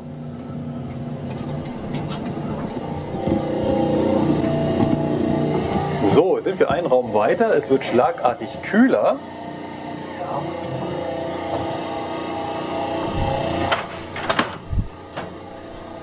Was Jetzt wird es noch kühler. Jetzt wird es noch kühler. Was man gerade gehört hat, sind die Jalousien. Denn das hier ist der Raum, in dem zum einen zu unseren Füßen das Getriebe ist. Ja. Hier ein Getriebe von Voigt Sprungschaltwerk für den. mit Sprungschalt. Das ist das, was jeder 18er Führer hasst. Ja, weil es ein richtiges Scheißgetriebe ist. Ähm, wie auch beim Motor gibt es hier unterschiedliche gibt's hier unterschiedliche Varianten von Getriebe, unter anderem von der Firma Voigt. Gibt es auch zwei verschiedene, unterscheidet der Lokführer mal mit und ohne Sprungschalt. Da geht es darum, wie das Getriebe in den Langsamgang oder in den Mittelgang verlegt wird. Das heißt, diese Getriebe, alle Getriebe, die die 218 jemals hatte, sind mit einem Schnellgang und einem Langsamgang ausgerüstet. Und das ist im Prinzip nichts weiter als ja, der erste und zweite Gang eines Autos, also eine andere Übersetzung. Dann eine andere Übersetzung. Halt zum Unterscheiden, brauche ich viel Zugkraft, weil ich was Schweres fahren möchte, Ja. aber dafür nicht schnell fahren möchte, dann brauche ich mal einen Langsamgang. Ne? Da ist die Übersetzung halt deutlich besser Genau. Mhm. für starke Zugkraft. Oder, wie der Name schon sagt, ich möchte schnell fahren, dann habe ich den Schnellgang. Ja. Damit kann ich dann die 140 km/h, die die Lok fahren darf, auch ausfahren. Genau. Hab dafür aber halt äh, eine schlechtere Übersetzung oder eine längere Übersetzung, sage Ja. ich mal, Ja. um äh, dafür aber die Geschwindigkeit oder die Zugkraft über eine längere Zeit zu haben. Genau. Sie war halt als Allzwecklok geplant Und wurde sie auch genutzt. wurde in den, äh, in den Jahren damals, als sie die halt die Dampfloks ersetzt hat, auch genutzt und hat halt auch Güterzüge gezogen. Und dort hat man halt den Langsamgang verwendet Richtig. und konnte halt deutlich mehr hinten dranhängen. Ja. Und wo wir jetzt auch noch davor stehen, Besonderheit von der Maschine hier, davon nachgerüstet, das haben auch nicht alle Loks, die haben noch eine Lufttrocknungsanlage hier drauf. Deswegen diese netten vier Zylinderchen vor uns. ja. Das war, wir haben da ja beim Abschlussdienst, wir hatten das, wir sind hier gerade vorbeigelatscht, haben da nicht genau, so ja, hier Lufttrocknung. Und ich laufe mit meinem Kännchen dumm rum, mach den Kondensatabscheider auf und denke mir, hä, kommt warum kommt hier nur Luft raus? Weil, wenn so, eine, wenn so eine 218 das nicht hat, dann kommt aus dem Kondensatabscheider immer eine milchige Suppe raus. Genau, genau. Also äh, das hängt zusammen mit der Luftförderungsanlage, da kommen wir mal gleich hin. Genau, das kommt jetzt dann gleich. auf uns. Das kommt jetzt gleich. Weg vom Getriebe richten wir unseren Blick mal nach oben. Hier ist so was schönes V-förmiges. Da ist etwas V-förmiges und zwar sitzt Nicht der Motor, da waren wir ja gerade schon. Da waren wir gerade schon. Das ist tatsächlich unser Kühler. Also Richtig. Das, was ihr im Auto vorne drin habt, dieses labellenförmige Teil, genau das haben wir hier. Nur ja, Etwas äh, größer. Ein, Stückchen so. Also ich würde mal sagen, so 20 Mal so groß wie in so einem Auto oder so. Ja. ja. Gut, ist ja auch, ist ja auch, ein, bit- ist ja auch nur unwesentlich mehr Kühlwasser zu kühlen. Genau. Und wie funktioniert das? Das ist eigentlich ganz lustig. Ähm, die Lok hat oben, also auf dem Dach, Ein großes Lüfterrad. ein großes Lüfterrad, was übrigens ganz interessant angetrieben ist, nämlich mit einem Hydrostatikmotor. Genau, ich gucke gerade mal kurz über den. Ja. ja. Den, den sieht man. Der wird also nicht elektrisch betrieben, sondern ich betreibe den mit meinem Getriebe. Das führt auch dazu, dass der sich natürlich nur drehen kann, wenn mein Motor läuft, was gewisse Konsequenzen hat. Richtig. Und er läuft halt auch umso schneller, umso schneller mein Motor läuft. Auch richtig. So, und dieses Lüfterrad zieht durch einen V-förmigen Kühler. Hier V-förmig, den gibt es auch A-förmig. Ja. Aber Wenn äh, du vom A-Lüftkühler stehst, merkst du das schon, weil dann hast du nämlich weniger Platz für deine Birne. jetzt muss ich mal fragen, ihr in Köln habt bestimmt sowas? Ja. Ursprungsausführung von der Firma Bär. Das hier ist ein Vollkühler, müsste, glaube ich. Müsste. Ja, ich ich kenne nur die Variante in V-Form. Da zieht der Lüfter halt die Luft durch. Und wo kommt die Luft her? Weil wir sind ja im, im Inneren der Lok. Genau, wir haben ja gerade schon mal äh, Jalousien angesprochen. Da zieht es jetzt auch gerade so ein bisschen kalt auf meinen Hintern. Die Luft kommt von draußen. Ja, Die wird von außen angesaugt. Genau, und das ist das, was man von außen bei der Lok sieht. Also wenn ihr mal drauf achtet, so eine 218 irgendwo fahren seht, dann könnt ihr mal darauf achten, sind die Jalousien gerade offen oder zu. Und das regelt die Lok tatsächlich selber. Dann kannst du auch sehen, ist der Lok gerade warm oder ist der Lok eher nicht warm. Genau. Ähm, Im Sommer machen das die Lokführer gerne so und nehmen diese Entscheidung der Lok ab und sagen, draußen ist es warm. Ich Die hat jetzt warm zu sein, simuliert. Genau, und macht die einfach manuell auf. Und das ist das, was wir jetzt gerade gemacht haben. Ähm, Im Winter lässt man die quasi in der Automatikstellung. Hier rollt der ICE durch das Betriebswerk. Ist er schon getauft? Wissen wir schon, wo er hinfährt? Nein, kann's nicht. Ja, aber Der ist zu schnell. Zu schnell, man kann es nicht genau machen. Da steht irgendwas von Sonderfahrt drauf. Sonderfahrt. Also genau, äh, diese Jalousien sorgen halt dafür, dass die Lok von außen Luft durch den Kühler anziehen kann. Und das ist halt immer ganz schön, wenn die Jalousien nämlich offen sind, kann man da sehr schön reinschauen. Richtig. Dann kann man halt auch draußen als Fahrgast an der Lok vorbeigehen und kann reinschauen und sieht halt drinnen nicht den Motor, wie man vielleicht glauben könnte. Der sitzt weiter links, der hat keine eigenen Jalousien. Genau, da kann man nicht reingucken, sondern man sieht dann nur das Getriebe. Genau, beim Getriebe waren wir ja kurz, da wollte ich eigentlich noch äh, erwähnen, dass wir Einmal links die große Welle, die vom Motor kommend haben. genau die Verbindung zum, zum Motor und auf der anderen Seite geht die Welle auch noch weiter. Äh, ich wollte eigentlich noch sagen, es gibt auch noch einen anderen Hersteller als nämlich Ach so, MTU. MTU. Das ist das bei den Lokführern sehr beliebte Getriebe. Genau, weil das kann man sehr einfach äh, in den schnellen und langsamen Gang und vor allem in den Mittelgang verlegen. Richtig. Und der Mittelgang, das haben wir vielleicht in anderen Folgen auch schon mal erwähnt, den brauche ich, damit ich die Lok schleppen kann. Damit trenne ich nämlich, Meine Primärseite von meiner Sekundärseite im Getriebe. also die Antriebsseite von der Abtriebsseite. genau, ich trenne den Motor von meinen Radsätzen. Und wenn ich die Lok schleppe, will ich den Motor und das, also nicht den, ich will jetzt vor allem das Getriebe nicht mitdrehen, darum geht's. Also der Motor ist schon getrennt, weil dazwischen sitzt noch ein Wandler. Genau. Der ist nicht gefüllt. Aber ich will eigentlich nicht, dass ich das Getriebe mitdrehe, weil ein mitdrehendes Getriebe würde die ganze Zeit Öl bewegen und bewegtes Öl in der höheren Geschwindigkeit wird warm. Da aber mein Motor nicht läuft, läuft auch mein Kühler nicht. Und dann wird dem Getriebe irgendwann so warm werden, dass ihm der Platz ausgeht. Ja, und dass das Getriebeöl halt auch einfach seine Konsistenz und seine Eigenschaften ändert. Genau. Uns mal Getriebeöl tauschen. Wir haben bei uns in der Gruppe einen, der war vorher in Bremen im AW und hat da gelernt, auch Getriebeöl wechseln ist eine sehr undankbare Aufgabe. Gut. Ähm, Nochmal ganz kurz zu dem Getriebe. Es gibt so zwei Stellen, die sind bei dem Getriebe relativ wichtig, sind halt dummerweise auch schwer zu erreichen. Und Genau. zwar hat dieses Getriebe einen Überdrehzahlschutz. Das heißt, wenn sich das Getriebe aus Gründen zu schnell dreht, dann fliegt dieser Überdrehzahlschutz und hält die Lok an. Und wie hält er die Lok an? Schnell. Schnell. Der macht nämlich die Bremsleitung einfach radikaler. Genau, der hat da einen Anschluss dran und wenn der, wenn der Übertürungsschutz kommt, dann macht es einmal zisch und dann stehst du. Ja. Auch noch so eine ungeliebte Eigenschaft des, des Voigt-Getriebes. Das Ja. MTU-Getriebe macht das nämlich nicht.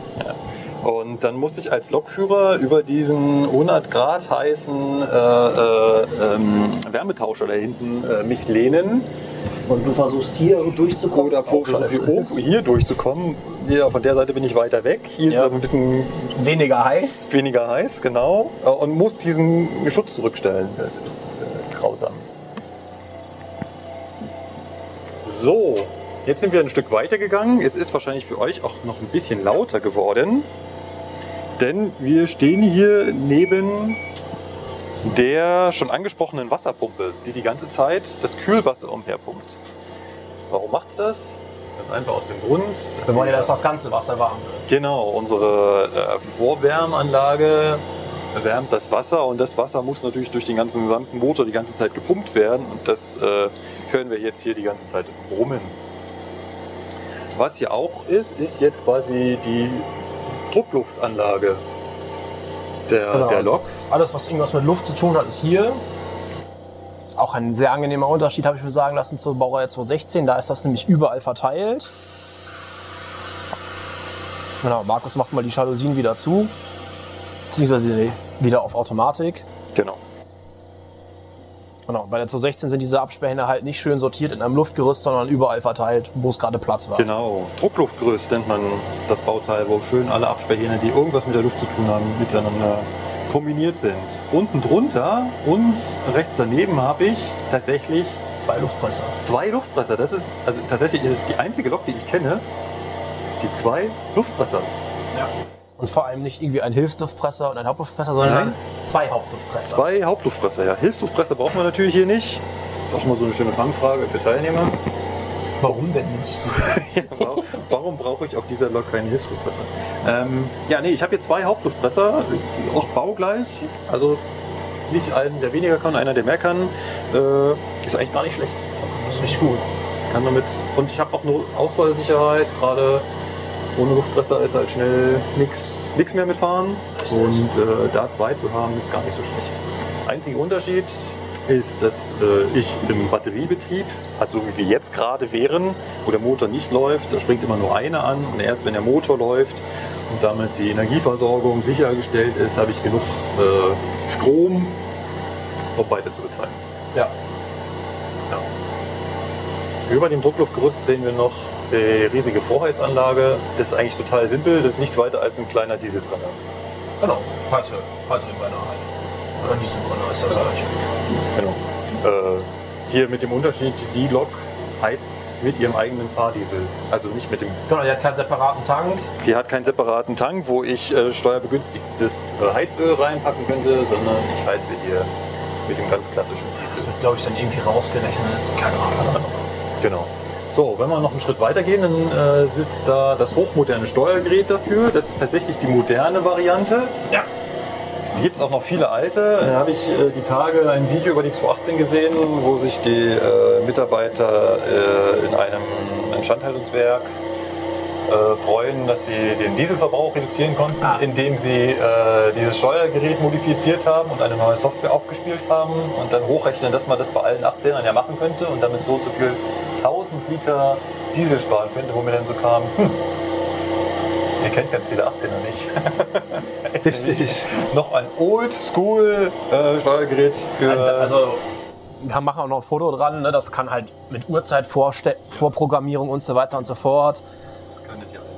Und die alten haben nur so einen Drehschalter, Vorwärmen, also 60 Grad und warm halten. 40 Grad, beziehungsweise 46 Grad. Und das Ding hier kann ich tatsächlich programmieren. Und hier wurden tatsächlich bei der Lok, sehe ich gerade, neue Absperrhähne. Absperrhähne noch eingebaut. Ja. Also ihr seht, das Ding wird noch im Stand halten. Man will damit schon mal noch ein Weilchen fahren. So, jetzt gehen wir mal äh, ein Stück weiter. Schauen auf die andere Seite. Im Prinzip sind wir jetzt den einen Seitengang durch, sind auf der anderen Seite der Lok angekommen. Da ist nicht mehr viel, außer noch ein großer Batteriekasten. Wir gehen durch den anderen Führerstand. Den Führerstand schauen wir uns mal zum Schluss an. Gehen hier durch und gehen auf dem anderen Seitengang wieder zurück. Genau. Also hier gibt es dann noch was anderes zu sehen, was auf der anderen Seite nicht war. Wir haben ja davon erzählt, dass die 218 eine elektrische Zugheizung hat. Und irgendwie muss, muss der Strom ja auch erzeugt werden. Genau. Und vor diesem, ja, etwas großen Bauteil stehen wir jetzt. Ja, ja. Also das alles insgesamt nimmt doch relativ viel Platz weg. Nämlich unser Heizgenerator. Unser Heizgenerator ist ein riesengroßer Drehstromgenerator ist tatsächlich. Ähm, verbunden mit dem Getriebe. Dazwischen ist noch ein Wandler. Damit, Flüssigkeitskupplung. äh, Also eine Flüssigkeitskupplung, genau, damit äh, nicht jeder, Ansch also ihr müsst euch vorstellen, hinten schaltet jemand die Kaffeemaschine ein und dann wird ja der Motor schlagartig abgebremst, weil natürlich schlagartig mehr Strom gezogen wird. Das Ja. heißt, der Generator hat einen höheren Drehwiderstand und es würde sofort gegen das Getriebe und den Motor schlagen. Um das abzufedern, baut man dazwischen noch ein Flüssigkeitsgetriebe. Und auf der anderen Seite habe ich äh, in diesem Heizgenerator auch ein Schwungrad, was gleichzeitig auch der Belüftung dient. Und ähm, ihr könnt mal, wenn ihr eine 18er neben euch stehen habt, die gerade ausgeschaltet wurde, also wo der Motor gestoppt wurde, dann hört man die Lok noch ganz lange nachheulen leise. Das ist genau dieses Schwungrad, was noch nachläuft. Das ist Je das nachdem auch Schwungrad. die Turbolader, die laufen auch noch lang Ja. nach. Wenn es der große Motor Ja. ist. So, über dem Heizgenerator habe ich dann Meinen großen Heizumrichterschrank. Weil Genau. irgendwie will ich ja den Strom auch modulieren können. Also auf, ich brauche ja meine 1000 Volt in einer bei dieser Heizung vernünftigen Wechselspannung. Ja, also genau. also es gibt zwei verschiedene Bau- Heizungsbauarten, eine alte Heizung und die neuere. Die neuere haben wir hier, die macht einen, halbwe- einen relativ sauberen Wechselstrom, wohingegen die alte das halt nicht kann. Ja. Die macht irgendwas, aber Ja. keine Ja. schöne Sinuskurve. Genau. Ähm, aber vor allem kommt ja aus meinem Drehstromgenerator Drehstrom raus und ich will Einphasenwechselstrom. und ich will einphasigen Wechselstrom in meine Wagen schicken. Dementsprechend brauche ich da irgendwie noch einen Umrichter und das sind diese riesen großen Schränke, wo wir gerade davor stehen. Genau. Und da, wo du gerade vorstehst, ist noch unsere Batterie drin. Das ist unsere 110 Volt Fahrzeugbatterie, die jetzt gerade dafür sorgt, dass es hier alles brummt. Genau. Ja, gehen wir weiter. Da kommen wir auf der anderen Seite vom Getriebe vorbei. Hier sind noch so zwei äh, große Bottich-ähnliche Bauteile. Die so ein bisschen aussehen wie Torpedorohre, nenne ich die ganz gern. Genau. Sind es aber nicht. Sind aber Das nicht. sind äh, Wärmetauscher. Das sind Wärmetauscher, genau. Das heißt, auf der einen Seite läuft Öl rein und auf der anderen Seite Wasser und zwischen Wasser und Öl wird quasi die Wärme getauscht. Getauscht. Deswegen Wärmetauscher. Hintergrund ist einfach, dass ich das Öl natürlich nicht durch den großen Kühler pumpen will, durch diese feinen äh, Leitungen dadurch. Ja. Das wäre suboptimal. Da will ich natürlich Wasser durchjagen. Aber das Getriebe muss ich mit Öl kühlen und ähm, deswegen habe ich dazwischen einen Wärmetauscher. Und was ich natürlich auch tauschen muss, äh, was ich natürlich auch ganz extrem kühlen muss, Unsere Haarbremse. Da haben wir unsere- noch gar nicht so viel zu gesagt. ist unsere Haarbremse, genau. Wir haben ja eine dynamische Bremse hier auf der Lok. Und diese dynamische Bremse bremst, indem es Öl in Bewegung ersetzt. Und wie vorhin schon mal gesagt, äh, schnell, in, schnell, also in schnelle Bewegung versetztes Öl wird warm. Vor allem, wenn es auf stehende Sachen trifft. Die es Genau. bremsen. Und äh, dementsprechend muss ich die Hitze irgendwo loswerden. Genau. Und einzig und allein dafür haben wir hier noch einen zweiten Wärmetauscher. Ja. Der sogenannte Bremsöl-Wärmetauscher heißt der, der macht nichts anderes, als das Öl, was die Haarbremse erhitzt, wieder abzukühlen.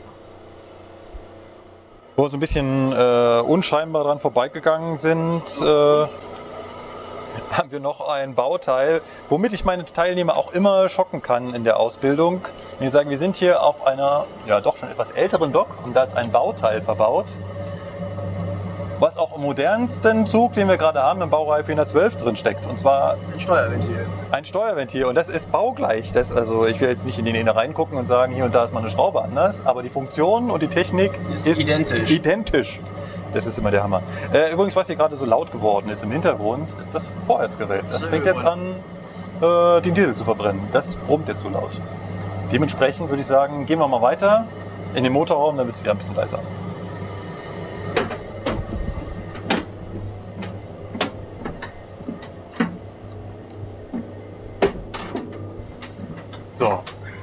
Sind im Motorraum und ja, tatsächlich sieht der Motor auf der anderen Seite auch nicht Erstaunlicherweise nicht, anders, nicht viel anders aus. Ja, genau. Wir haben 1, 2, 3, 4, 5, 6, 7, 8 Zylinder. Mal zwei sind 16. Mal 2 sind 16. Genau. Hier unten ist noch so ein Bauteil, was auch so ein bisschen das markante Geräusch bei der Start, beim Starten der Bauer, der Lok ist. Unsere Schmieröl-Vorpumpe. Was, hat's da, was ist da der Hintergrund so? Man sagt, man hätte gern halt schon einen gewissen Öldruck im Motor, wenn man ihn startet. Und deswegen halten zum Beispiel auch die Eisenbahnmotoren halt länger als so ein Automotor, weil der ist immer warm, der ist vorgewärmt, das Öl ist schon schön flüssig und man hat schon direkt Öldruck. Also man startet den Motor nicht quasi kalt und ungeschmiert, sondern der ist schon lecker geschmiert. Genau. Dafür braucht man diese Pumpe, die uns halt schon mal Öl in den Motor reinpumpt mit einem gewissen Druck. Und erst wenn dieser gewisse Druck auch erreicht ist, dann startet erst der Motor. Beim MTU 4000 ist das so. Klugscheißer, beim TB11 ist es nicht so. Der TB11 wartet einfach 15 Sekunden und nach 15 Sekunden springt er an. Der Druckwächter 0,16 Bar. Dann war es andersrum. Dann war es der MTU 4000, der nach 15 Sekunden anspringt. Das kann sein. Ja, mal diese Klugscheiße direkt aus der Ausbildung. Wenn, wenn man halt auch beim Ausbilder lernt, der nichts anderes macht, wie 218 auszubilden.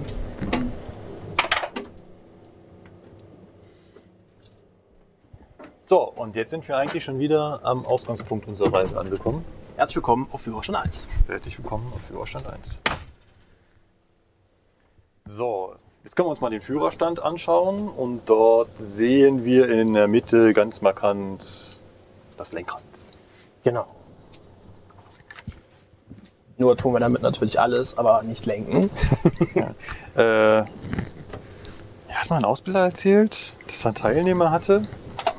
Wir haben so Fahrausbildung gemacht und immer in der Kurve hat er an diesem Lenkrad gezogen. Also nicht in der Kurve, sondern im Bogen natürlich, bei der Eisenbahn. Wir befahren, wir befahren nur Bögen, aber im Bogen immer am, am Rad gedreht. Und der Ausbilder so, was, was wird das? Äh, du, ich bin seit 20 Jahren Fernfahrer, Trucker, ich krieg das nicht wieder raus. Okay, der, Au- der Ausbilder so, jupp, du fährst keine 218. Ja, also nicht Lenkrad, sondern Fahrschalter, Handrad. Genau. Wofür ist das da? Damit kann ich meinem Dieselmotor vorgeben, wie schnell er sich drehen soll. Ich gebe quasi Fahrstufen. Fahrstufen, eine Drehzahl vor. Weil das ist ja, das hatten wir noch, glaube ich, nicht erwähnt. Wir haben hier einen drehzahlgeregelten Motor. Rührt halt daher, dass unsere Zugheizung gerne äh, immer eine konstante Drehzahl hätte zum Strom machen. Und die Baureihe 216 hat ja keine Zugheizung, die hat einen füllungsgeregelten Motor. Boah. Also bei der 216 kann man sich das so vorstellen, genau wie beim Auto. Wenn ich mehr Leistung haben will, ziehe ich die, Förder die Kraftstoffpumpen, äh, die Einspritzpumpen weiter auf und sage, so Motor, hier ist mehr Sprit, viel Spaß. Und beim drehzahlgeregelten Motor regel ich das halt über die Drehzahl. Ich gebe eine Drehzahl vor und der Motorregler steuert dann die Kraftstoffmenge. Hat sich damals äh, mein Diesel-Grundkurslehrer äh, so richtig schön in die Nesseln gesetzt, indem er uns nämlich diesen mechanischen Motorregler erklären wollte, wie der es schafft, mit, mit Fliegewichten die Motordrehzahl zu regeln. Ich habe es nicht verstanden, aber Ja. Aber du sagst schon richtig, wir haben einen Drehzahl geregelten, das heißt, ich gebe hier eine Drehzahl vor, mittlerweile durch einen großen Kasten, wo wir dann vorbeigelaufen sind. Früher mechanisch mit Luftkolben. Jetzt, jetzt elektronisch geregelt. Kann ich mal, wenn ich in Köln mal auf die Schlepplok komme oder so, mal Fotos von dem alten Zeug machen. Das ist jetzt hier etwas schwierig. Gut, was wir hier auch sehen, ist dieses hell glänzende äh, Messingteil. Ja, unser Richtungswender. Also unser Richtungsschalter. Richtungsschalter, genau. Richtungsschalter, genau. Äh, sieht auch martialisch aus. Aber funktioniert. Funktioniert, äh, kannst du auch als Meinungsverstärker benutzen. Ich weiß nicht, warum sie den so riesig ausgelegt haben. Ähm, man muss allerdings auch sagen, wenn man ihn verlegt, Kann man sich halt helfen. ist da schon ein ziemlicher... Ach, du meinst verlegen im. Äh, ja, ja. also nicht, wenn man ihn verlegt. Äh, ja, das ist nämlich auch schon bei uns in der Ausbildung bei Regio damals vorgekommen. Irgendein Kollege hat den eingesteckt, ist nach Hause gegangen und er war weg. Dann hast du natürlich die Möglichkeit, weil das ja aussieht wie eine Zange, Ja, ja, ja. bei der Werkstatt anzurufen und sagen, ey, bringt mir mal so und so einen großen Schraubenschlüssel und dann fährst das du halt damit. keine Geht Ahnung, auch. 19er Schlüssel oder sowas. Ich glaube, 18er oder 19er Schlo- Schlüssel ist das. Ja. und den kannst du da reinstecken, dann funktioniert das auch. Also es ist äh, ein bisschen Wumms dahinter bei dem Teil. Ja, dann haben wir eine ganze Batterie an äh, Schaltern Und Leuchtmelder?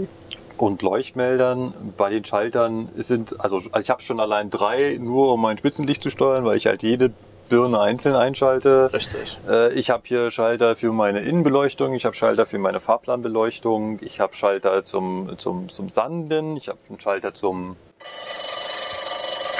Klingeln, Klingeln. Ähm, es ist nichts weiter als um die Klingel zu prüfen. die Klingel zu prüfen. Genau.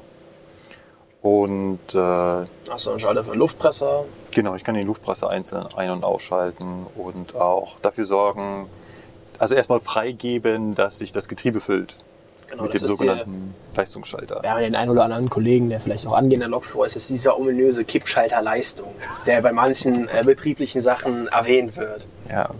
Und äh, man kann ihn auch missbrauchen. Ja.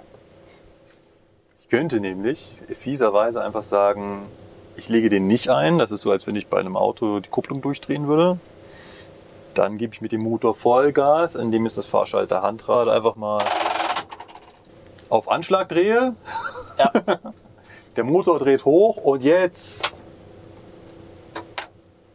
lege ich den Schalter Leistung ein. Es ist so, als wenn ich beim Auto Vollgas gebe und schlagartig Die Kupplung flitschen lasse. die Kupplung kommen lasse und äh, ein Burnout auf der Schiene. Macht man natürlich nicht. Nein, weil wir wollen die Lok noch ein Weilchen behalten. Richtig. Ja, die Leuchtmelder sehr, sehr grob. Auch die Aus, Ausstatt, also die, die, die Ausführung äh, sehr spannend, weil da, also die kann man dimmen. Und Indem man die, sie reindrückt. Indem, man die reindrückt. Das Einzige, was beim Dimmen passiert, ist, dass so kleine Lederläppchen vor die Glühbirne gedrückt werden. Das ist unheimlich spannend, das muss man mal gesehen haben. Gibt's auch auf anderen Baureihen. Also äh, 155 und sowas hat sowas auch. Ja, die 110er, wenn sie nicht ja. umgebaut sind, haben auch noch diese Ja. Leuchtmelderchen. Also das als war halt damals State of the Art, als man das so gemacht hat. Ja. Und äh, also die sehen halt äh, sehr martialisch aus. Was zeigen die mir an, ob der Motor läuft, ob das Getriebe überhitzt ist, ob er gerade schleudert, würde mir da anzeigen, dass die SIFA kommt, dass die Haarbremse wirkt. Ob die Heizung ein oder aus Ob ist. die Heizung ein oder aus ist. Genau. Ähm, die kleinen Drehrädchen da drüber sind unsere Dimmer, damit ich die äh, Beleuchtung, also genau diese, nee, also nicht diese, sondern andere Leuchtmelder hoch und runter drehen kann. Also zum Beispiel die, die mein Tacho beleuchten. So, dann haben wir unser kleines Kästchen mit den sechs Leuchtmeldern für die PZB. Das sieht ja überall gleich aus. Das sieht überall gleich aus. Dann mein Tacho. Daneben das Herzstück, das Wichtigste. Ohne Unser- den tut sich nichts. ohne den tut sich nichts. Und, und der Begriff dafür ist irgendwie so, ist so mindblowing. Also bei mir nennt sich ja ein Lichtschalter Lichtschalter. Und mit diesem Lichtschalter kann ich ein- und ausschalten. Ich nenne ihn nicht Licht ein- und Ausschalter, ich nenne ihn Lichtschalter. Richtig. Das hingegen sind Anlass-Abstellschalter. Richtig.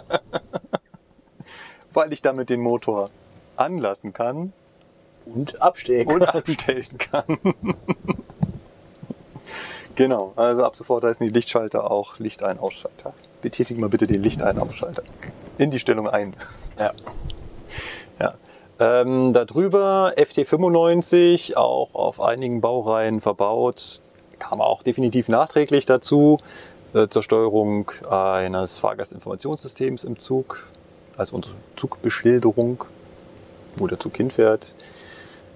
Ja, auf der rechten Seite haben wir dann noch mal ein paar Leuchtmelder. Das geht vor allem in Richtung Türen und der, der äh, Wendezugsteuerung. Ganz rechts, super mega prominent verbaut, ist dann, sind dann die beiden Leuchtmelder für Gelb- und Rotalarm. Ja. Super prominent. Also nicht so mittendrauf, so hier, Achtung, sondern genau in der Ecke. Hat den netten Vorteil, dass nachts nicht so blendet, wenn die Zusatzbremse davor ist. Genau. Ja, genau. Wie Sebastian schon sagt, davor ist das Zusatzbremsventil. mit dem ich also allein die Lokbremse, also die Druckluftbremse der Lok anlegen kann. Haben wir schon erwähnt, dass wir hier eine klotzgebremste Lok haben? Jetzt ja. Jetzt ja, ne? Also Klotzbremsen haben den Vorteil, dass die im niedrigen Geschwindigkeitsbereich super greifen, im hohen wiederum nicht ganz so. Darunter haben wir dann unser Führerbremsventil Mit angebautem Haarbremssteller. mit angebauten Haarbremssteller, genau, der da verbunden ist, weil beide können sich auch zusammen äh, bewegen. Ist auch ganz logisch, wenn ich schlagartig bremsen will, dann soll möglicherweise meine Haarbremse automatisch mitkommen und das wird nichts weiter gemacht als mit einem kleinen Zahnrädchen, dass die beiden Hebel miteinander verbunden sind. Genau. Also ich sage ja, Eisenbahn ist immer simpel. Das ist äh, nie sonderlich komplex, sondern man baut einfach ein Zahnrad dazwischen und dann sind die beiden miteinander verbunden. Ist auch immer wieder schön, wenn du Leute hast, die vorher nur relativ neue Fahrzeuge gefahren haben und dann auf einmal hier drauf sitzen und sich mit einem D5-Regler äh, konfrontiert sehen, Ja, ja. der halt nicht äh, senkrecht eingebaut ist, sondern der ist waagerecht verbaut. Also Kleine Anekdote. Äh, Im Unterricht gibt es ja öfter mal so den Fall, dass man über was redet, wo man bremsen muss. Und dann hantiert man ja, gestikuliert. Und du wirst es nicht glauben, immer wenn ich gestikuliere, mache ich die Hand waagerecht und ziehe zurück. So, dann sagt man, seht, ja, und dann macht man halt die Schnellbremsung und ich halte die waagerechte Hand und ziehe sie zurück. Was natürlich wenn total du 18er gefahren bist, irgendwann in Fleisch und Blut übergeht. Genau, da ist halt irgendwann in Fleisch und Blut übergegangen. Die meisten Führerbremsventile sind aber heutzutage andersrum eingebaut. Das heißt, die stehen eigentlich gekippt senkrecht und ich habe halt einen Hebel, den ich ja, senkrecht in die nach Hand nehme. ziehe, ja.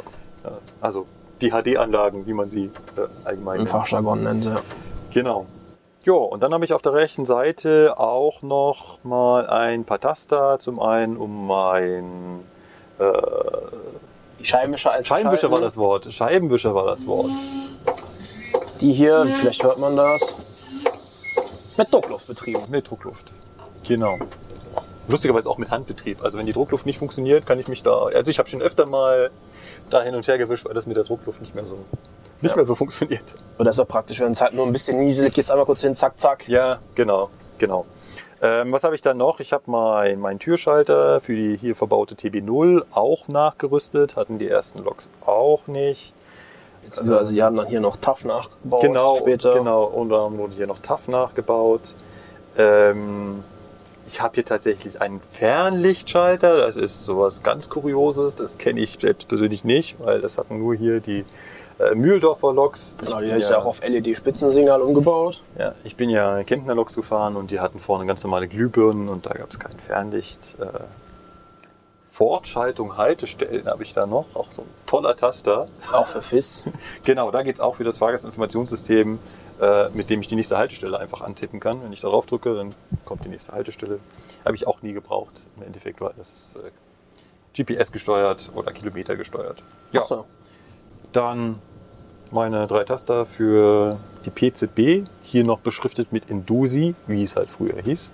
Induktive Zugsicherung. Mit wachsam, frei und Befehl. Ja, Dann noch unsere Pfeife. unsere Pfeife in unterschiedlichen Tonhöhen. Sehr schick. Diesen Holzkeil, den ich auch sehr geil finde. Also der ist wahrscheinlich versifft und sondergleichen, aber da liegt halt die ganze Zeit ein Handballen drauf. Ja, weil es so angenehm ist, den da hinzulegen. wenn, man nicht äh, das äh, Armbrett nutzt. Genau, wenn du nicht das Arm, wenn, genau, wenn du nicht das Armbrett nutzt, hast du da halt äh, deinen Handballen drauf liegen und kannst halt sehr bequem die äh, PZB bedienen. Auf der anderen Seite von diesem äh, Holzdreieck habe ich noch einen, auch einen sehr schönen Schalter. Lokbremse lösen. Lokbremse lösen und äh, hier jetzt wieder für die Insider Freaks sehr schnell umgesetzt, denn hiermit steuere ich äh, mein, mein, mein äh, Gleitschutz an. Kann ich meinen Gleitschutz manuell auslösen und sagen, also der Lok vorgaukeln, sie würde jetzt gerade gleiten und dann lösen schlagartig alle Bremsen von der Lok. Und so kann ich zum Beispiel aufdrücken, das heißt gegen den Wagenzug drücken, der eingebremst ist. G-Druck. Schwirrt mir da im, im, im Kopf. Kurzer Einschub, habt ihr das mal gemacht in der Ausbildung? Lok mit Fremdluft, also mit Luft starten? Nee. nee, haben wir ja nicht. Wir hatten wir haben ja keine, keine Da brauchst du das auch für. Ja, genau. Da äh, schließt du das an dem Ent Entlüftungsventil davon an. Und Genau. Da brauchst du das auch. Das schwirbt mir noch so im Kopf, aber wir hatten, also als ich die erste 18er Ausbildung gemacht hatte, stand hier noch eine. Und da hat der Ausbilder auch gesagt, da ist der Schlauch, den würde man da anschließen und da anschließen. Und wir so, machen wir das? Nein, Wir lassen das. das lassen wir. Genau, also damit könnte man auch zur Hintergrunderklärung diese Schmieröl-Vorpumpe quasi ersetzen. Das Genau, heißt, ich den, beziehungsweise den Druckwächter, das ist ein Druckwächter, der überwacht das. Ja. Und dem sagt man dann, ja, ja, hier ist, Öl, hier ist Öldruck. Stell dich jetzt nicht so an. Ja. Was haben wir noch im Führerstand? Schauen wir ein bisschen weiter links. Ja, ein Ähm, paar ich noch Anzeigegeräte. Ein paar Anzeigegeräte, äh, diesen Fremdkörper Ebola. Ebola. Ist natürlich auch nachträglich hinzugekommen. Ne? Der kam erst in den 2000ern, glaube ich. Ja.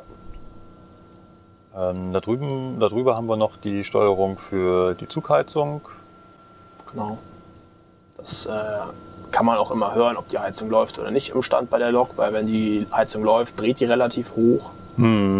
Genau, da wird mir manuell vorgegeben, dass die Lok in Fahrstufe 6 ist. Das heißt, die steht dann im Stand und gibt äh, auf Fahrstufe 6 Gas. Was eigentlich schon enorm ist, weil wir haben nur maximal 15 Fahrstufen und Fahrstufe 6, das ist ja schon knapp die Hälfte der Power, die ich dann nur für die Zugheizung. Deswegen ist sie dann im Stand schon relativ laut. Und ihr erinnert euch, wir hatten ja gesagt, wir haben so und so viel Leistung am Motor. Das ist dann so einer der Faktoren, warum halt nicht das, was der Motor li- liefert, unten am Rad ankommt. Weil die Heizung, Ja. wenn sie läuft, ordentlich Leistung frisst. Genau, genau. Also wir können hier maximal mit 500 Ampere 400 und Ja, ein bisschen vier- was. Ja, 400 ein bisschen was heizen, 400 Ampere mal 1000 Volt, da könnt ihr euch schon ausrechnen, was da allein rechnerisch an Leistung weggeht. Machen wir noch schnell die, die äh, Bini-Elemente hier zu Ende. Hier auf der Seite war Führerstand 1, habe ich auch noch ganz viele Anzeigen, wie es meinem Motor gerade geht. Das habe ich auf der anderen Seite nicht. Da ist also zum einen ein Drehzahlmesser, Genau, den habe ich auf der anderen Seite auch. den habe ich auf der anderen Seite auch, aber die restlichen habe ich auf der anderen Seite nicht. Da ist also Kühlwasserstand, äh, Getriebeöltemperatur, äh, Motoröltemperatur und Kühlwassertemperatur. Und ähm, ja, wenn ich sie im Blick halten kann, kann ich sie im Blick halten. Wenn ich auf Führerstand 2 sitze, dann halt nicht. Na ja, aber Pech. äh, die Lok meldet sich schon, wenn was ist. Richtig. Gerade hier Gelb- oder Rotalarm. Die sagt Genau, dir schon, was, die- die was sie für mir. Schmerzen hat. Die sagt mir hier was Bescheid, ja. Und die letzte Anzeige, die wir noch da haben, ist gerade die für die Zugheizung. Sieht auch hier in der alten Variante, es gibt auch zwei, gibt es auch eine moderne Variante mit schönen Zeigern. Hier mit der alten Variante, wir werden es euch fotografieren, sieht nämlich sehr cool aus. Ähm, die Anzeige, wie viel Heizstrom zieht der Wagenzug gerade und wie viel Spannung jag ich da hinten rein. Ja, und jetzt wollte ich noch mal kurz zu dem Punkt Leistung kommen.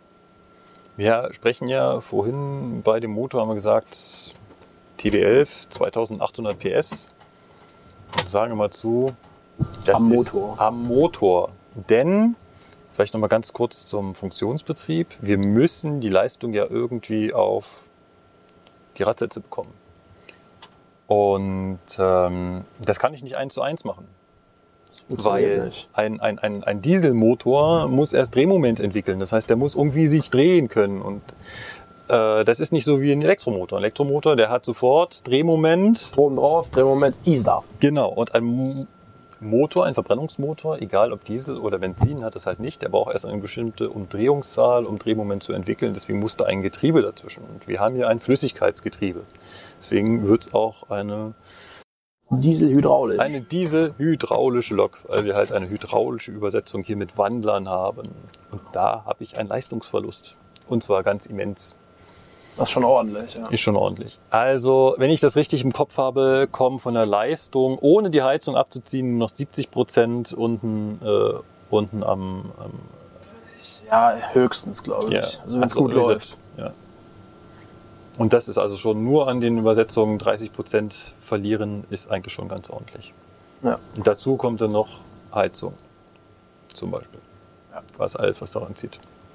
Man könnte jetzt noch ganz viel mehr erzählen, aber ich glaube, so als Überblick für unsere Hörer. Wir wollen ja jetzt ja auch keine 218 Vollausbildung Nee, geben. nee, das nicht. Obwohl ich da echt Bock drauf hätte. Ich Bock drauf hätte. Ich war, bin so ein bisschen neidisch, dass ich nicht bei euch bei der Ausbildung dabei bin. Das wäre schon mega cool Das gewesen. wäre das wär spaßig gewesen, aber ich habe halt aktuell meine Funktionsausbildung und das macht auch Spaß, die will ich auch nicht sitzen lassen. Von daher, ja, tanken halt. Wir haben noch einen Tank unten dabei. ja, dran geschrieben sind, glaube ich, 3200 Liter. Wird natürlich nur zu 90 Prozent betankt. Und die letzten 200 Liter sind nicht etwa Reserve, sondern die sind für die Katz, weil da komme ich nicht ran. Und die sind so zugesifft, die will ich auch nicht haben. Nee. Weil da, spätestens danach geht das dann mit Gelbalarm los und alles, weil Ja. irgendwelche Filter zugesifft sind. Genau. Also da ist unten so ein Schlons drin in dem Tank, das will ich nicht haben. Also 3000 Liter ungefähr nutzbare, nutzbare Menge, je nachdem, wie voll mein, mein Grenzwertgeber den macht. Also wenn ich die betanke, dann äh, funktioniert das beim, beim Auto, funktioniert das ja auch. Ich stecke den Rüssel da rein und am irgendeinem Punkt hört die Zapfsäule automatisch an auf zu pumpen.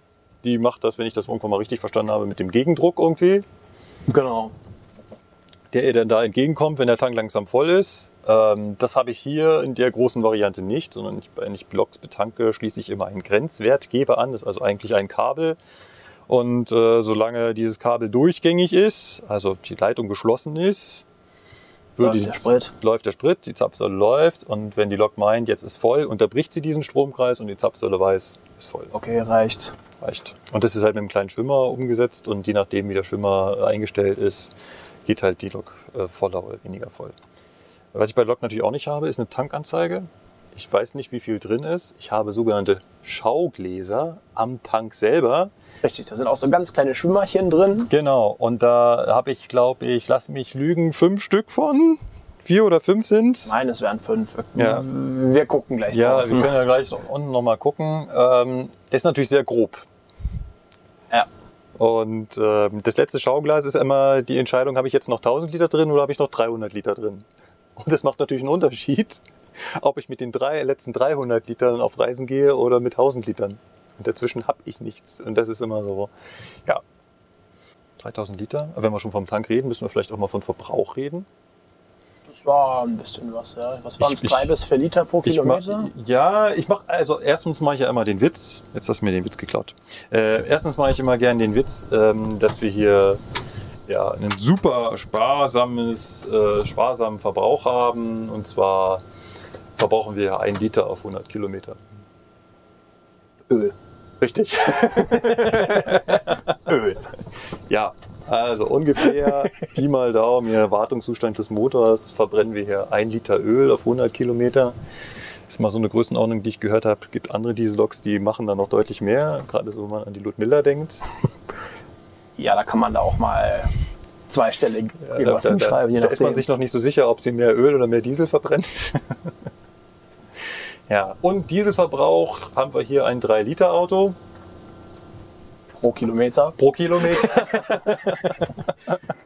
Sprich, es sind 300 Liter auf 100 Kilometer. Also ungefähr das 50-fache, was ich mit einem Pkw verbrauchen würde. Gut, ich habe ja auch ungefähr den 50-fachen Hubraum. Genau, das geht so in die Richtung. Und wenn man jetzt darüber nachdenkt und diskutiert, dass man immer sagt, die Loks sind zu dreckig, wir brauchen zu viel Diesel. Mit diesem 50-fachen Verbrauch transportiere ich aber eben mal 500 Fahrgäste und mehr. Richtig, wenn du jetzt mal gegenrechnest, was die alle mit ihrem Auto auf der Strecke verbrauchen, bist du auch bei diesem Ja. Verbrauch. Ja. Also ich weiß nicht, mein, mein Benziner braucht so 8 Liter auf 100 Kilometer. Ja, und da wir ja wissen, wie in Deutschland Autokapazitäten so besetzt sind, in der Regel sitzt da einer, wenn es gut läuft, zwei drin. Kannst ja auch ausrechnen, 250 Liter. Also es wäre natürlich schön, wenn man da, jetzt können wir mal so einen Bogen zum Abschluss machen, es wäre natürlich schön, wenn die hier sparsamer wären, wenn sie vor allem schadstoffarmer wären. Man muss natürlich hier sagen, Die pusten schon gut was raus. die ja. pusten ordentlich was raus. Hier gibt es keinen Dieselpartikelfilter. Überhaupt nicht. Nee. Also Der wäre auch relativ schnell zu, je nachdem welcher Motor Ja. drin ist. 245 hat ja einen Dieselpartikelfilter. Äh, ist von daher deutlich sauberer als die 18er. Und ähm, also je nachdem, wie der Motor eingestellt ist, wie gut und rund er läuft, ob ihm warm ist, ob ihm kalt ist, der kann ganz schön rußen. Also Ja, der, manchmal- der hier geht noch, aber der TB11, der ist da schon kommt dann schon ohne. öfter mal beim Anfahren das Victory-Zeichen oben raus. Ja. Ähm, und auch was Öl angeht, also ich habe hier im BW schon morgens gestanden und die Lok äh, angemacht und ich habe das ganze BW zugenebelt mit, mit Öldampf. Das ist halt dem angerechnet, dass die Lok schon relativ alt sind. Ja. Aber der Motor, T, nicht TB11, sondern der MTU 4000, der ist auch in den moderneren Loks drin. Also hier der Eurorunner, Genau, die, ER20, äh, ER20 heißt die, hat auch einen MTU 4000 drin. da ist der gleiche Motor Das drauf. ist der Ja. gleiche Motor drin. Ein bisschen modifiziert, die können zum Beispiel Zylinderabschaltung Ja, das kann der nicht, ne? und das kann der hier noch nicht. Fun Fact, der TB10, der ganz alte Motor, der kann das auch. Der hat eine Zylindereihenabschaltung, der schaltet den halben, halben Motor ab im, im Leerlauf. Ja. Ja, das konnte der hier noch nicht. Und also zumindest soweit ich weiß. Äh, Ich lasse mich da auch gerne mal eines. Gegenteiligen belehren. Ja. Wir haben jetzt ganz viele Teile nicht gezeigt. Wir haben nicht die Handbremse erklärt und das Motorsteuergerät und wir haben nicht den äh, Elektroschrank aufgemacht mit den ganzen H2-Relais und Acht. ach, acht. Warum will ich immer 2 sagen? Weiß ich nicht. Gab bestimmt früher H2, so. äh, Bestimmt. Äh, ja, H8 Relais, genau. Ähm, von daher, also hier gibt es noch ganz viel an der Lok zu entdecken. Und was es auch zu entdecken gibt, und das ist jetzt das Traurige, und ich finde, das können wir dann vielleicht auch beenden, sie fällt halt leider auseinander. Ja. Also Der Zustand der Loks. gerade so was auch den Lokrahmen angeht, es ist schon traurig. Also klar, alle Teile, die ich hier zum Fahren brauche, wie Führerbremsventil, das sieht man hier Das ist ziemlich neu Das ist- realisiert. relativ äh, neu, also wurde irgendwann mal wieder aufge, aufgearbeitet. Aber so der gesamte Lokkasten, der rostet vor sich hin. Hier gibt es so viele Rostlöcher, da kann ich die Finger durchstecken. Ja, und das, das Ding ist einfach. Man redet ja die ganze Zeit immer davon, ja, die kommen ja eh bald weg, ja, die kommen eh bald weg, weg, die 245 übernimmt das alles. Dann ist das natürlich auch so, dann machst du halt das, was du machen musst, damit das Ganze vernünftig fährt und sicher fährt. Aber andere Sachen fallen dann halt hinten runter, weil man sich denkt, ja, ich weiß nicht, wie lange ich, ne? Ja. Klar könnte ich die nochmal komplett neu lackieren und Ja. alles, aber dann heißt ja, ich, ich mache jetzt neuen Lack dran und alles. Ja. Und eine Woche später fährt es auf den Schrott. Ja, es wurden schon viele, viele verschrottet. Andere sind auch in die Zweitverwertung gegangen. Sprich, äh, die DB hat sie verkauft an Privatunternehmen. Rail Systems RP ist da so ein großer Spieler. Und die ist ein Stück weit beliebt, habe ich das Gefühl. Also so wie ich das gehört habe, wird die gerne gekauft. Ist halt eigentlich an sich relativ zuverlässig. Ist halt eine sehr zuverlässige Lok und auch nach, äh, von der Technik her relativ einfach und robust. Also, wenn wir das jetzt mal vergleichen mit der Baureihe 120, da ist halt viel schon Elektronik drin und das ist halt schwer instand zu halten. Wenn die hinüber ist, die wieder aufzuarbeiten, ist deutlich komplexer, als hier so eine 18er aufzuarbeiten. Weil das ist halt. das Getriebe ist nicht elektrisch gesteuert, das ist mit Luft Ja, oder genau. mit Öldruck. Das ist halt alles noch relativ einfach wieder instand zu setzen. Und deswegen ist das, glaube ich, auch so ein Grund, warum die im Zweitverwertungsmarkt, wie ich es mal nennen will, äh, Kassenschlager. ein Kassenschlager ist. Ja. Also ich glaube, sie wird uns noch relativ lange begleiten. Selbst die 215er sind teilweise noch da und von den privaten äh, Betrieben. Genau, gerade so für Bauzug oder so, Ja. wo du eh keine Heiz, keinen Heizgenerator brauchst. Genau. Ideal. Naja, kleiner Funfact noch zur 215. Man hat ja irgendwann dann die Loks in Güterverkehr abgegeben. Dann hat man den Heizkessel rausgebaut und da ein großes Betongewicht reingescheppert. das ist jetzt kein Scherz, da ist eine Betonplatte im Maschinenraum, weil man Ja. muss ja irgendwie das Gewicht des Heizkessels mit seinem Wasser kompensieren. Ja, ja. Genau. Gut. Gut. Machen wir da einen Haken dran. So, Leute. Wir haben die Location gewechselt. Ich glaube, man hört es. Wie Sie hören, hören Sie nichts. Genau, wie Sie hören, hören Sie nichts. Wir sind wieder im Studio. Genau. alias mein Wohnzimmer. Und sitzen ganz gemütlich auf der Couch und haben eine uralt Bundesbahn-Unterlage, Ausbildungsmappe der Baureihe 218 aufgeschlagen und sitzen hier schon vertieft in den äh, Anlass, äh, Stromlaufplan der 218 mit TB11-Motor. Genau. Und dann sind wir gerade tief abgetaucht. Etwas, etwas. Ja, aber es macht halt auch Spaß. Es, also ich muss ehrlich sagen, auch so in der Ausbildung habe ich das auch noch gemacht. Da hatten wir auch diese alte Unterlage noch und ähm, also meine eigenen 2018 Ausbildung damals. Und ähm, das macht Spaß, das einzeln nachzuvollziehen. Wie du hier am Plan siehst, dass dann irgendwie Relais 42a anzieht und du wirklich den Schrank aufmachen kannst und siehst, aha, in dem Moment, auch. wo der Anlassvorgang startet, kommt es erstmal nicht. Nein, es kommt noch nicht, und klack, schaltet es ein und sagt, Ja, das ist schon so. Das passiert ja. teilweise, je nachdem, wie schnell der Druck sich auch aufbaut Ja. und alles im Motor, passiert das ja wirklich alles klack, klack, klack und der Motor läuft an. ja. Hier kannst du gucken, was macht eigentlich klack und warum macht es Ja, das und was. Genau, genau. Und das ist, halt- das ist halt so ein bisschen die Faszination dieser Lok, dass man ihr auf die Finger schauen kann. Ja. Und zwar wirklich in jedem kleinen Einzelteil. Das ist ja auch schon so zum Beispiel, wenn du auf dem Führerschein, gerade auf dem 1 auf dem 2 geht es ja nicht, da ist ja nicht viel. Aber wenn du Führerschein 1 kommst, verlegst die Richtung und es macht nicht klack, weißt du schon, okay, brauch gar nicht weitermachen, ich muss erstmal einen Schrank aufmachen und Ja. da gucken, was los ist. Genau, genau. Wenn das Relais für die Richtungswalze nicht angezogen hat und genau das, genau, Dann brauch, das brauchst du gar nicht erst weitermachen. Genau, das ist halt das Coole und das, das ist vielleicht das, was äh, die etwas älteren Kollegen wahrscheinlich auch an moderneren Loks dann vermissen. Ja, das ist Einfach so, du kannst es nicht mehr nachvollziehen. Genau, du kannst halt nicht mehr durch Hinschauen sehen, Ja. warum geht's nicht, sondern Ja. ja, Also kann ich nachvollziehen.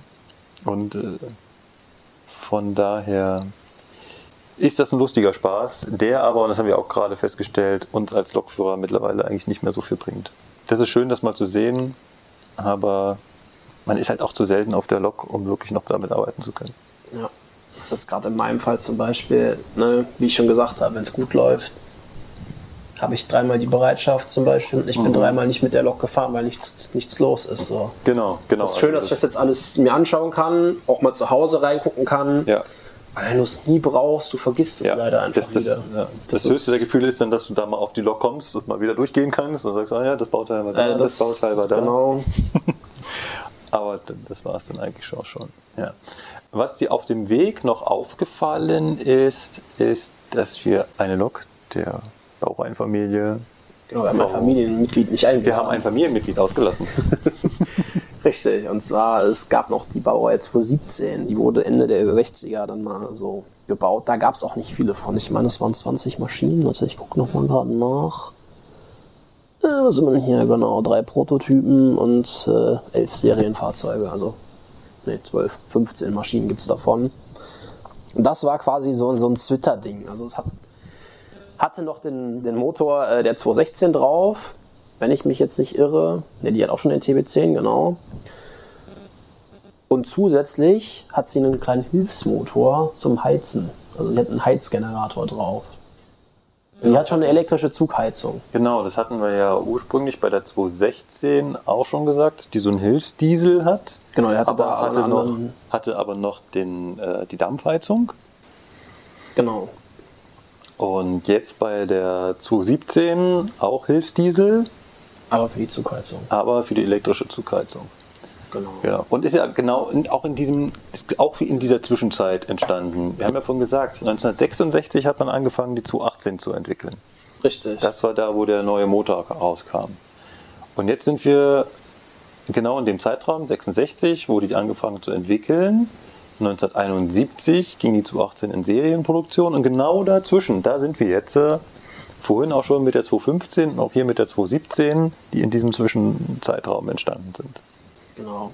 Also für die Interessierten, der Motor, den die da für die Heizung verbaut haben, hat halt 500 PS und äh, ist quasi baugleich Traktionsmotor Baureihe 614. Das ist da so ein alter Bundesbahn-Dieseltriebwagen. Das ist exakt der gleiche Motor.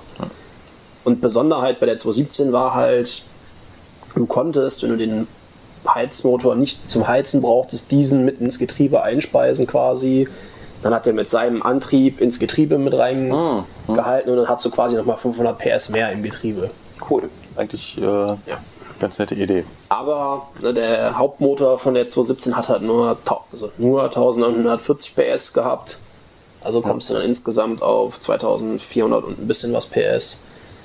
Ja, und dann kam halt die 218, die das Ganze mit einem Motor geschafft hat. Und dann dachte man sich, gut, warum zwei Motoren, wenn man noch einen nehmen kann? Ja, ja, ja. Ja. ja. Ja, und das war halt auch nur so eine Art Kleinserie. Also es gab 15 Stück Mhm. davon. Ja, im Vergleich äh, zu den äh, 399 Loks der Baureihe zu 18 natürlich Verschwindend gering. verschwindend gering. Also man muss auch schon mal statuieren, die 218 waren zeitlang wirklich vorherrschend da draußen. Ja. Also War lange Zeit so, das Über- eins, da bist du nicht dran vorbeigekommen. ja, über gesamt Deutschland verteilt kannte jeder dieses Bild der Baureihe 218, der, die überall rumgefahren. Genau, die 218 zusammen auch die mit der 215, die sich ja nur durch Heizkessel, nicht Heizkessel unterscheiden. Das war lange Zeit auch abseits von Hauptstrecken mit Stromoberleitung so. Das war halt das Sinnbild für die Eisenbahn da so. Und ich überlege, in der Eifel früher oder so, da ist nur die 215 durch die Gegend geheizt. Lange Zeit, bis Anfang der 2000er sogar noch. Ja. Und dann irgendwann hat man da mal die 218 dann ins Rennen geschickt. Die sehen sich halt sehr ähnlich, die beiden Maschinen. Ja. Gut, wir kommen zu unserem kleinen Spiel, was nun wirklich mittlerweile gar kein Spiel mehr ist. Richtig. Aber Können wir lieber mal irgendwas anderes als Begriff nehmen? ja, als ja, ja. Worum geht's in unserem Spiel? Wir denken uns Utopien aus. Genau, Wir stellen uns vor, wie Was schön wäre? wäre die Eisenbahn doch, genau. wenn Dies und jenes anders wäre. dies und jenes anders wäre, abseits von irgendwelchen Restriktionen, Ressourcen, Geld, spielt keine Rolle. Ob es unbedingt sinnvoll ist, ist auch egal. Es wäre doch cool, das zu haben. Richtig. Diesmal soll es nochmal anlässlich äh, unseres kleinen Ausflugs um Eisenbahnfahrzeuge gehen. Ja. Muss wir uns überlegt haben, was könnten Eisenbahnfahrzeuge haben, was sie aktuell nicht haben. Oder nicht mehr haben. Oder nicht mehr haben vielleicht. Genau. Ähm, Sebastian, möchtest du anfangen? Ja, gerne. Mir ist das heute Morgen relativ spontan in den Sinn gekommen, tatsächlich, was ich gerne hätte. Und zwar, ich äh, würde gerne weiter auf der rechten Seite sitzen.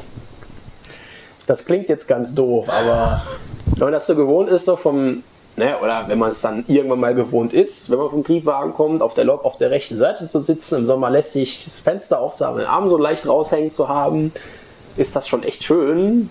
Und die ganzen neuen Fahrzeuge, die haben alle einen Mittelführerstand. Und das finde ich irgendwie, ich weiß nicht, so das, auch wenn es Schwachsinn ist, wenn du rechts sitzt, hast du gefühlt irgendwie mehr Platz im Führerstand. Es ist einfach irgendwie, ich finde Mittelführerstände, die sind so zugebaut und eng und ja, für mich muss man halt irgendwie einfach rechts, ist, ein- ist einfach so, dass man halt nicht in der Mitte, sondern auf der Seite sitzt auf einer Lok. So. Ich, ich, äh, mir ist das durchaus, durchaus bekanntes Gefühl.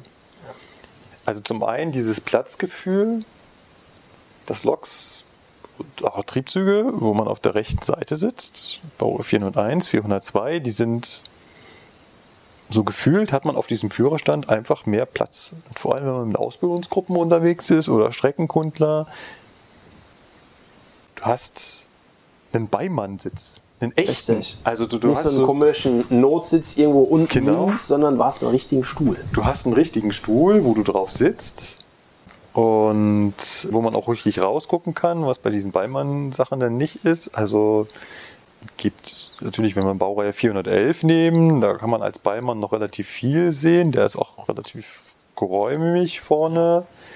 403, also ICE 3, naja, Geht, geht, so aber da die so schön spitz nach vorne zugezogen ist, sitzt du da jetzt nicht mehr so schön. Jetzt gehen wir mal noch einen weiter. 407.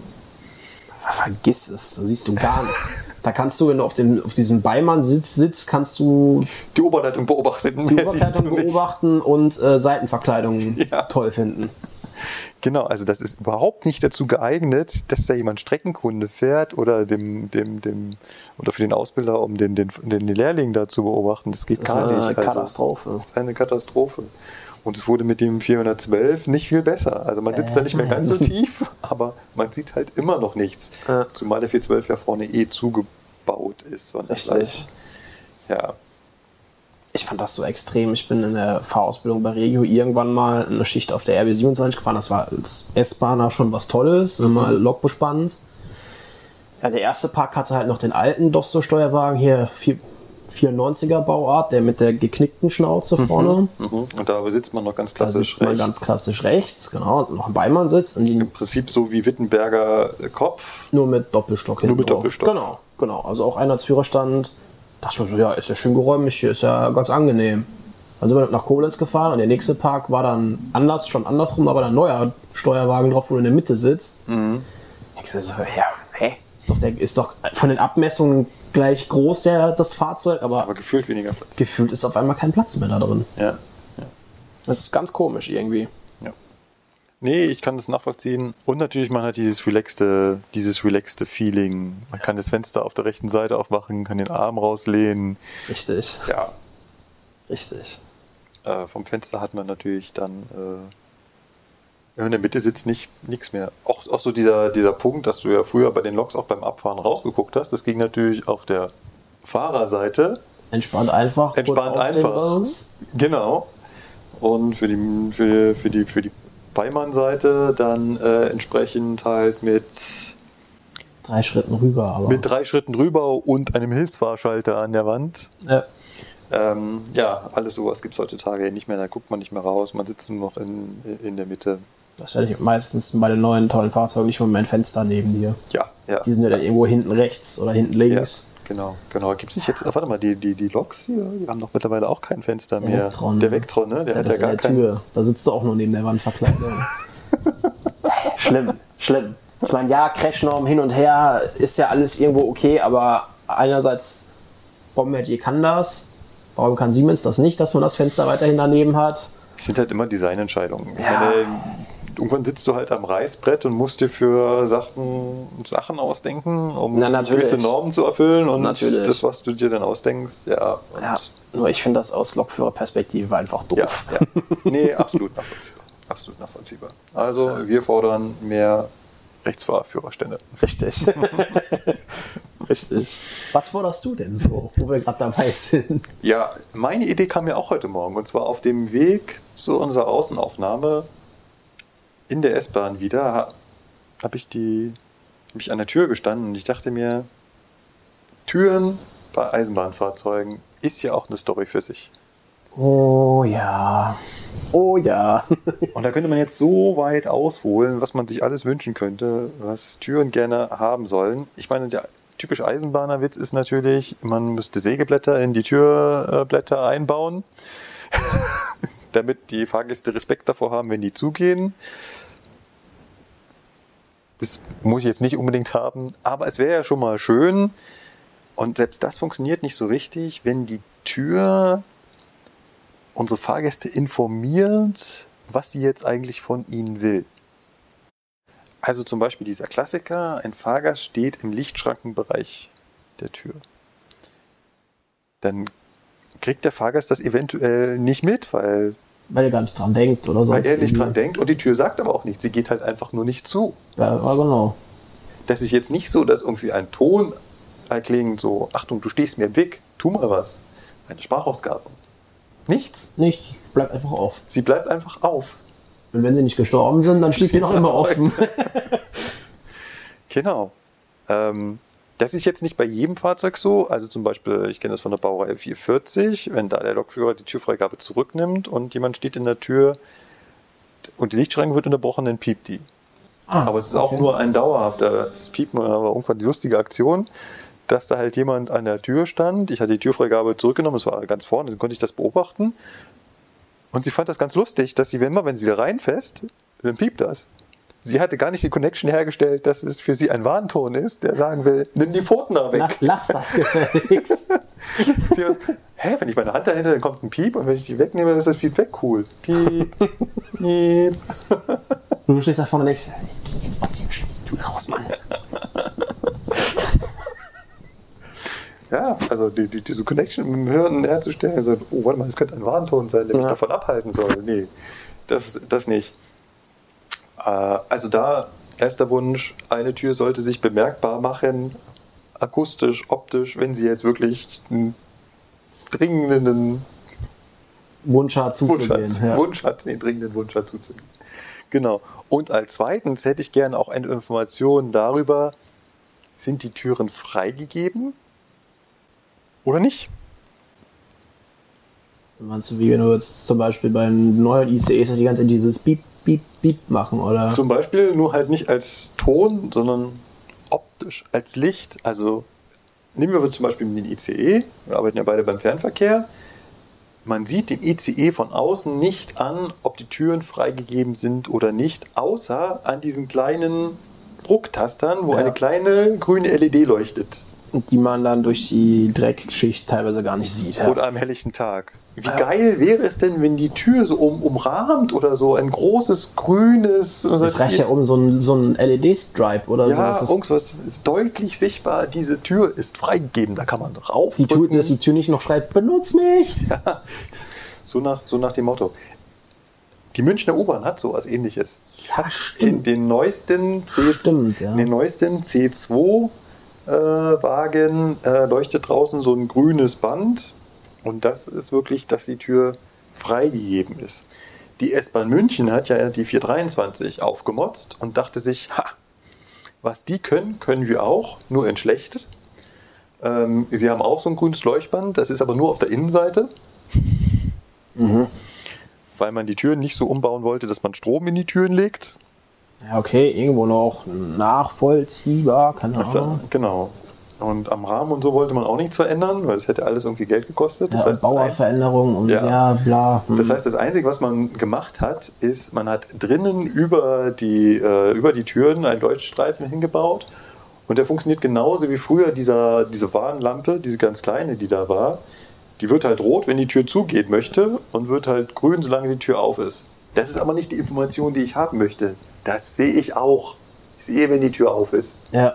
Dafür brauche ich keinen grünen Leuchtstreifen. Das Problem ist halt, ähm, dass die Leute nicht unterscheiden können, geht die Tür jetzt zu, weil der Zug losfahren will, oder geht die Tür zu, weil sie halt diesen drei Sekunden Selbstschluss hat, um die kalte Luft einzusperren. ja. Und ähm, quasi solange die Türfreigabe gesetzt ist und die Tür aufbleiben oder zubleiben gerade frei nach Wahl ist, müsste das grün leuchten. Und ähm, wenn die Türfreigabe zurückgenommen wird vom Lokführer, dann müsste das optisch groß, rot, blinkend, sodass jedem klar ist, Jetzt ist vorbei. jetzt ist vorbei. Äh, kleine Anmerkung dazu, beim 423 stimmt das nicht ganz. Also auch wenn die, also wenn die Tür dann wieder zu ist und die Türfreigabe noch gesetzt ist, dann leuchtet es auch wieder grün.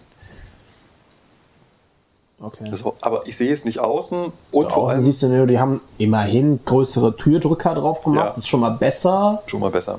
Ja, Ja. Aber sonst siehst du es gar nicht. Aber sonst sehe ich es gar nicht, genau. Und ähm, ich kann auch nicht unterscheiden, geht die Tür jetzt zu, weil sie diesen Selbstschluss hat, oder geht die Tür zu, weil der Lokführer los will. Ja. So. Und auch beim Fernverkehr wäre es halt schön, wenn ich da eine Vorwarnung hätte. Also, das wäre halt cool, wenn bevor die Türen zugehen, die alle erstmal rot werden. Und dann vergehen noch 10 Sekunden und erst dann gehen sie zu. Ja. So, dass die Leute, die sich halt noch verabschieden wollen oder sowas, nicht einfach nur durch den eh viel zu leisen Pfiff, also im Prinzip funktioniert das ja, ist, ist die Idee dahinter hatte ja schon mal jemand. Es gibt ja diesen Achtungspfiff. Also wenn ein Fernverkehrszug abgefertigt wird, losfahren will, dann hast du ja erst diesen Achtungspfiff vom Zugführer. Und daraufhin beginnt erst dieser Schließvorgang. Das Problem ist nur beim 400 Meter Zug hörst du den nicht überall. Genau. Und am lauten Bahnsteig und so weiter. Und die Leute realisieren, also ich glaube mittlerweile können die das auch nicht mehr zuordnen, was dieser Pfiff bedeuten soll. Also Ja. woher soll man, soll dein x-beliebiger Fahrgast, der einmal im Jahr mit dem ICE fährt, jetzt zuordnen, dass dieser Pfiff bedeutet, dass gleich die Türen zugehen. Ja. So, Gut, da könnte man als Einschub, man könnte auch einfach wieder an jedem Bahnsteig diese Bandansage ans Laufen bringen, die es früher gab. Das, das, das ist zum Beispiel auch sowas, das verstehe ich einfach nicht, warum an vielen Bahnhöfen das nicht genutzt wird oder nicht geht. Weil genau da, das habe ich auch schon mal gesagt, der Zugführer steht im letzten, im hinteren Zugteil, im hinteren Drittel zum Beispiel. Weil er da gerade irgendwie, keine Ahnung, irgendwas Mhm, Ja. an der Klimaanlage, whatever. Ja. Du hörst das einfach vorne ja, beim nee, anderen natürlich, nee, den- Das den- geht den überhaupt Pfiff nicht. kannst du nicht mehr. Und dann passiert genau das, was du sagst. Du Ja. stehst da oder rauchst gerade eine, weil Aufenthalt war, ein bisschen länger, du stehst da raus und auf einmal geht die Tür hinter dir zu. Genau. Du hast, du hast gar nicht die Chance, innerhalb von dreimal Piepen da reinzuhüpfen. Das Problem daran ist ja, dass ich damit die Leute, und das ist auch bei der S-Bahn, dass ich die Leute dazu erziehe, sich falsch zu verhalten. Richtig. Dann stehen die Leute mit dem, also stehen die Raucher nämlich in der Tür, rauchen, qualmen mir den Zug zu weil sie Angst haben, draußen stehen zu bleiben. Oder weil es ihnen schon passiert ist und es nicht nochmal machen wollen. Genau. Und auch genauso hier bei der S-Bahn. Ich erziehe halt die Leute dazu, die Türen aufzureißen. Weil sie, sie können ja gar nicht unterscheiden, ob die Tür jetzt zugeht, nur weil sie zugehen will und danach wieder auch wieder aufgehen würde, oder weil der Zug losfahren will. Ja. Und wenn ich ihnen die Information geben würde, dann könnte ich sie ja dazu erziehen, Leute, solange das grün leuchtet, könnt ihr noch die drei Sekunden warten und danach die Tür wieder aufmachen. Ja. Das wäre halt schön, wenn wir da hinkommen, aber ist natürlich, du hast einen Punkt, dass wir eigentlich ja schon Ansagen dafür hätten. Und wenn die laut, und deutlich und verständlich wären und halt immer benutzt werden würden, dann hätte ich natürlich auch schon. Das trifft ihn auf den Fernverkehr zu. Das Regionalverkehr jetzt, genau. bräuchte man Ja. das, was du gesagt hast, Ja. auf jeden Fall. Das finde ich Ja, auch. genau. Und ich habe das auf der Innotrans vor letztes, vor zwei Jahren oder so irgendwann mal gesehen. Nee, vor vier Jahren ist das jetzt schon fast her. Vier Jahre ist das her, gesehen. Ich fand das richtig super. Ja, diese, diese Leuchtstreifen draußen an Ja, und ich dachte mir nur so, Deutsche Eisenbahnen, kauft das! Ja, ja. Nee, gibt's halt leider nicht. Wir versuchen das so halbherzig nachzumachen. Ja, sie waren stets bemüht, ne? Das hat halt nicht funktioniert. Nein. Ja, also das, also das, das, das wäre halt mega. Klar kann man sich jetzt noch drüber denn auskäsen, muss die Tür mit dem höheren Schließdruck zugehen, muss die schneller zugehen können, dass die Leute wieder davor Respekt haben, dass Türen auch zugehen. Manchmal wäre es wünschenswert bei der S-Bahn, ja, aber Aber ja, ich befürchte, das wird halt in unserer heutigen Zeit nicht mehr funktionieren. Mann. Da müssen Türen vorsichtig zugehen, weil es könnte sich jemand verletzen. Ja, das war unsere Vorstellung von der Zukunft der Eisenbahn oder wie Eisenbahn in Schön funktionieren wird. Äh, auf der einen Seite, wir als Lokführer wollen wieder rechts sitzen, Auf jeden Fall. unabhängig jeglicher äh, politischer Gesinnung. Und ich hätte ganz gerne Türen, die sich optisch und akustisch bemerkbar machen und sagen, was sie wollen. Das wäre cool. Mega, mega. Jetzt passt es an der Stelle super, dass wir heute keine Presseecke haben, sondern wir würden gleich zu eurem Feedback kommen. Lass uns mal gleich am Anfang den Feedback-Hinweisblock machen. Wenn ihr zu dem, was wir hier so erzählen, einen Beitrag leisten wollt, Könnt ihr das gerne tun, ja? egal ob ihr Korrekturen habt, Zuspruch habt, Widerspruch habt, immer her damit. Richtig. Wir haben eine Internetseite, zugfunk-podcast.de. Dort gibt es eine Kommentarfunktion, die kann man gänzlich anonym benutzen. Wir speichern keine IP-Adressen. Ihr müsst dort keine E-Mail-Adresse angeben. Ihr müsst nicht mal einen Namen hinterlegen. Ihr könnt einfach Text eintippen und auf Absenden drücken. Genau. Dann sind wir auch immer noch auf Facebook vertreten. Unser Zugfunk-Podcast. Auf meinem Handy läuft auch noch der Twitter-Client, die Zugfunker. Stimmt, das schlägt ja alles bei dir auf. Das schlägt bei mir auf. Instagram habe ich mittlerweile gar nicht mehr drauf. Ich, äh, ich bin da auch nicht mehr angemeldet über den Zug. Äh, da sind wir theoretisch auch vertreten, ja. Ach ja, es ist schon schlimm mit uns. Ja, total. Ist, äh, wir brauchen mal ein Teammitglied, was äh, so Social Media affin ist. Social Media Beauftragten bestimmen, ja. Schreibt uns und dann können wir auf euer Feedback antworten und genau das machen wir. Wir haben das Feedback wieder geteilt und zwar zum einen in dem, was ihr zu unserem Spiel geantwortet habt und zum anderen, was da noch an Feedback kam. Zu einem Thema haben sie uns äh, ziemlich, ziemlich gegrillt. Also vor allem mich. Dich. Ja, ja. Aber kommen wir erstmal zum Spiel und dann zum Grillen. Ähm, auch hier beim Spiel hat es vor allem mich getroffen. Ups. Ich habe ja vorgeschlagen, dass man den weichen Bereich von großen Bahnhöfen mal überdenkt. Weil ich mir gesagt habe, ich hätte ganz gern schnellere Einfahrten und schnellere Ausfahrten. Stimmt, hast du gesagt, ja. Zum einen kam da Feedback vom Andreas, der schreibt, er ist Softwareentwickler bei einem Stellwerkshersteller.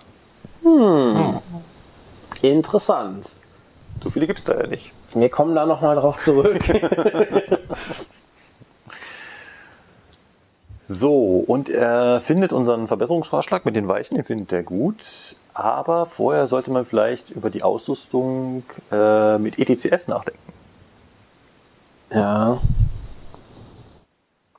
Und zwar spricht er darauf an, dass ich, wenn ich nicht PZB geführt bin, oder PZB überwacht, Signal geführt bin, sondern Anzeige geführt, dass ich dann ja weichen scharf meine Geschwindigkeiten anlegen kann. Das heißt, ich kann immer noch dabei bleiben, dass ich eine 40er Weiche habe, aber ich kann halt genau bis zum Herzstück quasi schneller fahren und werde genau bis dahin runtergeleitet auf eine Geschwindigkeit. Also im Endeffekt wie bei der LZB jetzt auch schon. Genau, wie der, bei der LZB auch, kann ich das halt mit ETCS auch machen. Und das würde natürlich schon mal eine Menge bringen. Natürlich. Und was er auch noch anmerkt, ist, dass zusätzlich wäre ein ESTW ganz praktisch.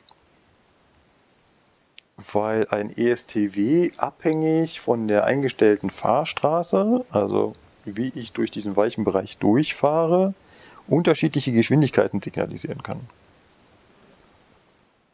Das ist richtig. So grundsätzlich. Grundsätzlich könnte das ein Relaisstellwerk auch. Nur das da umzusetzen ist halt deutlich Ist halt noch komplizierter. ist halt noch komplizierter. Also das kann ein Relaisstellwerk auch. Dafür gibt es genug Beispiele, dass man abhängig vom Fahrweg unterschiedliche Geschwindigkeiten wählt. Aber in so einem komplexen System vor einem Hauptbahnhof, wo ich von jedem Gleis in jedes Gleis komme, ist es natürlich wahnsinnig aufwendig, weil ich für jeden, für jede Fahrstraße in so einem Relaisstellwerk, ich halt so ein also die Fahrstraße muss in Relais abgebildet sein. Richtig, wenn, das nicht, wenn die nicht hinterlegt ist, geht das nur ganz schwierig. Genau.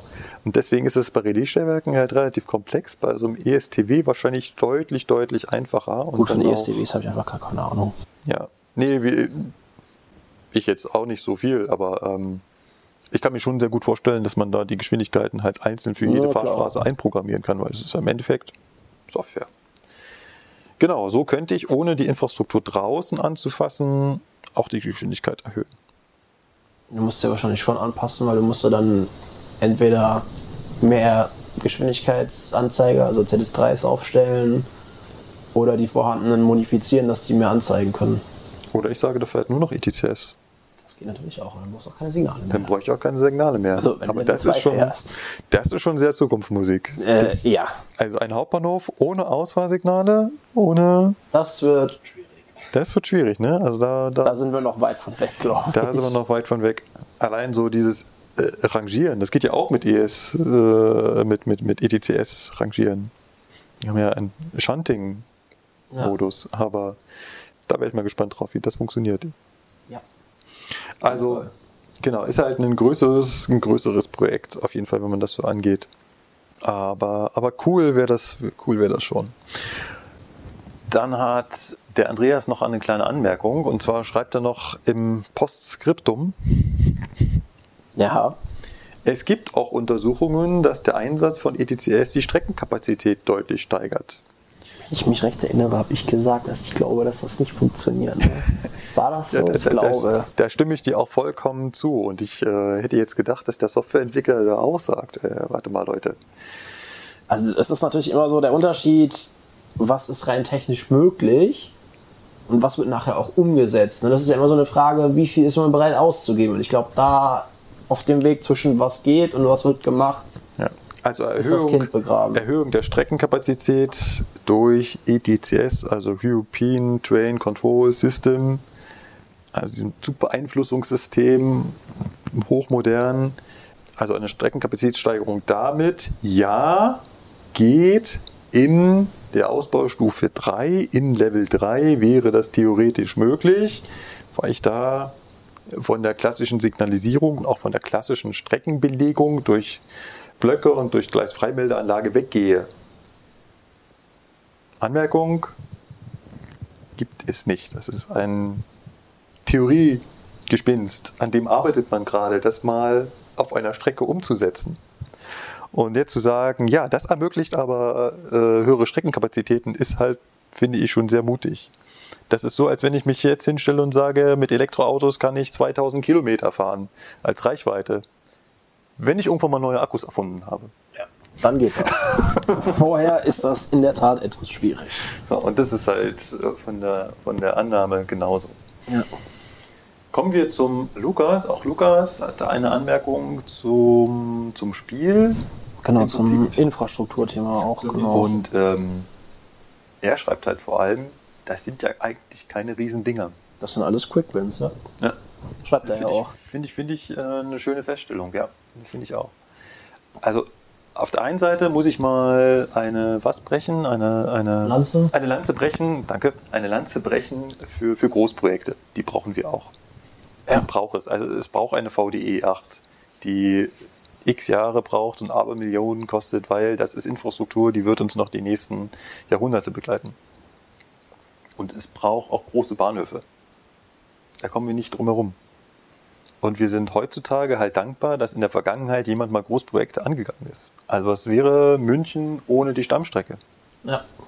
Und jetzt stellt euch mal vor, wir würden jetzt auf die Idee kommen, eine Stammstrecke, so wie es damals gemacht wurde, durch München zu bauen. In offener Bauweise teilweise. Also wir haben, Der wäre ja richtig, richtig Krieg angesagt in der Stadt. ja, also man muss schon sagen, diese Großprojekte, die braucht man halt auch. Aber diese vielen kleinen Sachen, Richtig, es sind halt viele kleine Dinge, die einen enormen Effekt einfach auch bewirken würden. Für verhältnismäßig im Vergleich zu den Großprojekten auch kleines Geld zu haben sind. Ja. Das ist das halt. Ja, also ich habe wahrscheinlich viele kleine Effekte, wo ich dann mich da nicht hinstellen kann und sagen, hey, ich habe jetzt hier mal 10 Millionen investiert und jetzt läuft alles besser. Nein, das wird nicht so sein. Aber jedes einzelne Projekt dann zusammengenommen, In Summe, ja. in Summe könnte halt doch eine ganze Menge bewegen. Von daher, ja. Und, und wenn es halt auch nur sowas ist, wie dass, dass Gleismagneten verlegt werden, dass man sich über die Aufstellung von einzelnen Signalen Gedanken macht und so weiter. Es wurde ja auch angemerkt, dass die Hauptbahnhofeinfahrten halt aus einer Zeit stammen, wo man so einen dichten Verkehr noch gar nicht hatte. Das ist richtig. Das kam ja, glaube ich, gleich noch. Oder? Nee, das kommt Ja. gleich im Kommentar noch. Ja. So, und wenn ich jetzt einfach die nochmal überdenke und mir über Signalplatzierung und so Gedanken mache, was alles Geld kostet. Aber es sind halt so kleine Dinge und ich glaube, damit könnte man eine ganze Menge bewirken. Und da stimmt uns der Lukas ja definitiv, äh, definitiv zu. Genau. Er hatte, bringt da auch so ein Beispiel mit äh, Düsseldorf. Da Ja. kennst du dich vielleicht besser aus. Ja, genau. Du hast halt zwischen Düsseldorf und Duisburg, wenn du einmal auf der Fernbahn oder auf der S-Bahn bist, Ewigkeiten keine Möglichkeit mehr zu wechseln. Und gerade Düsseldorf Flughafen ist halt ein Bahnhof auf der Fernbahn, auf, der Schnell auf den Ortsgleisen und auf den S-Bahn-Gleisen ist es ein Haltepunkt. Da sagt, sagt er halt auch richtigerweise, man könnte da ja nochmal die Möglichkeit einbauen, von der jeweiligen Strecke zu wechseln. Das würde halt gerade, wenn irgendwo ein Zug liegen bleibt, wirklich viel helfen. Und ja, ist richtig. Das sind so Sachen. Oder er schreibt auch noch Überholgleise in Wattenscheid. Das ist auch sowas. Früher war das so, dass die, wenn ich, wenn ich mich jetzt nicht irre, ich kenne das nicht in dem alten Zustand, dass es so war, dass so quasi die Bahnsteiggleise waren mittig. Und wenn du an Bahnsteig gefahren bist, bis vom Hauptgleis, also vom Durchgehenden rüber an Bahnsteig, dann konnte ich halt einer, du stehst am Bahnsteig und es konnte einer dran vorbeifliegen. Jetzt hast du das halt, geht halt nicht. Wenn jetzt der Regionalexpress in Wattenscheid hält, muss halt der Fernzug von Essen nach Bochum da schön da hinterher gucken und auch bremsen, weil der Nahverkehrszug steht. Sollst du das halt machen können. Nahverkehr hält in Wattenscheid, Fernverkehr dran vorbei, hinterher. ja. Und sowas. Das wären halt eigentlich kleine Sachen, die einen großen Effekt hätten, um das Ja. zu entzerren auch einfach. ja. Aber Ja, man hat an einem bestimmten Punkt aufgehört, Weichen einzubauen. Also Weichen, oder man hat sie auch wieder ja, rausgerissen, das ist natürlich noch das Schlimme. wie in Wattenscheid. Das gibt es an ganz vielen so Ausbau- und Neubaustrecken, dass man einfach die, ja, das, also allein schon das Streckengleis nicht mehr wechseln kann. Also wenn es nur darum geht, eine sogenannte Überleitstelle zu haben. Ja. Also du kannst ja mal die Überleitstellen auf der NIM zählen. Nicht viele. Nee. Okay. Auf der KRM, Köln-Rhein-Main, Äh, Auf der KM, das sind auch nicht sonderlich viele. Du hast, du hast Willroth, dann kommt Montabaur, ich glaube, dann ist Limburg, dann kommt Lindenholzhausen, Breckenheim. Dann bist du schon fast da. Also viel ist das auch nicht. Viel ist das wirklich nicht, ja. Ich kann auch das Beispiel bringen, wenn du von, von nach Augsburg fährst. Da ist ja auch eine Ausbaustrecke. Auf der gesamten Ausbaustrecke kommt man nicht rüber auf die Gleise von der, von der Nahverkehrsstrecke. Nicht an einer Stelle. Krass. Also fährst du, wenn du mit, pa wenn du mit Pasing einmal raus bist, ist es vorbei, oder wie Ja. ist ungefähr? Ja, du- bis, bis Olching ist Teil, ist ja noch die Strecke zusammen. Erst in Olching teilt sich das auf. Das sind so 15 Kilometer äh, dahinter. Und dann teilt sich halt HGV, Hochgeschwindigkeitsverkehr, und NV, GV, Nahverkehr, Güterverkehr, trennt sich auf und ist dann getrennt bis Augsburg. Keine Chance, das irgendwie noch wieder zu korrigieren. Null. Schwierig. Das heißt, du kannst nicht, wenn ein Nahverkehrszug liegen geblieben ist, sagen, okay, alle, die dahinter sind, kann ich irgendwie vorher wieder zurückholen. Oder wenn auf der Hochgeschwindigkeitsverkehr jemand liegen bleibt, tja, Pech gehabt. Pech gehabt. Alle, die dahinter stehen, Stehen. stehen. Schön. Ja. auf der gesamten Strecke gibt es dann eine Überleitstelle. Eine. Auf den 50 Kilometern. Also nicht ganz 50, also 50 minus die 15.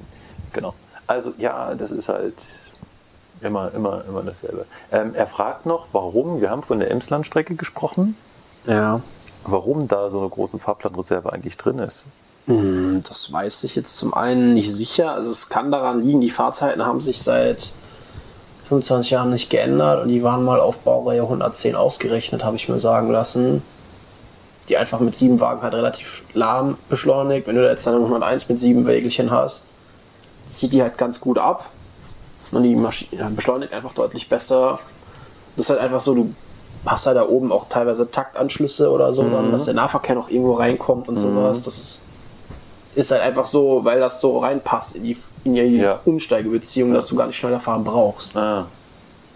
Genau, auch um die Anschlüsse einzuhalten. Du hast das dann zum Beispiel, wenn du Richtung äh, M, also Richtung Norddeich weiter fährst, dann kommt noch das eingleisig bis Norddeich. Mhm. Du musst das ja mit den Kreuzungen passen, da macht es teilweise einfach keinen Sinn, schneller zu sein, weil du sowieso dann Also- nicht durchkommst. Also sind äh, an der Stelle wären eventuell die Fahrplanreserven gar keine Fahrplanreserven, sondern es ist einfach nur der Punkt, dass ich an einer bestimmten Stelle nicht früher Nicht- sein brauche, weil es nichts bringt. weil es nichts bringt, weil ich komme da halt äh, nicht Ja, ran. genau. Gut. Genau, dann war der Lukas derjenige, der gesagt hat, ähm, die Ein- und Ausfahrten aus Bahnhöfen sind halt noch aus Urzeiten und auch so sind die äh, Stellwerke ausgelegt, halt gar nicht auf diese Belastung. Ja. Und er sagt dann aber auch noch, dass bei Bahnhöfen mit neueren Stellwerken das ja eigentlich besser sein sollte. Und da bläst äh, Martin ins gleiche Horn, der auch uns geschrieben hat und gesagt hat, hat, genau bei diesen neu umgebauten Bahnhöfen ist es deutlich besser geworden.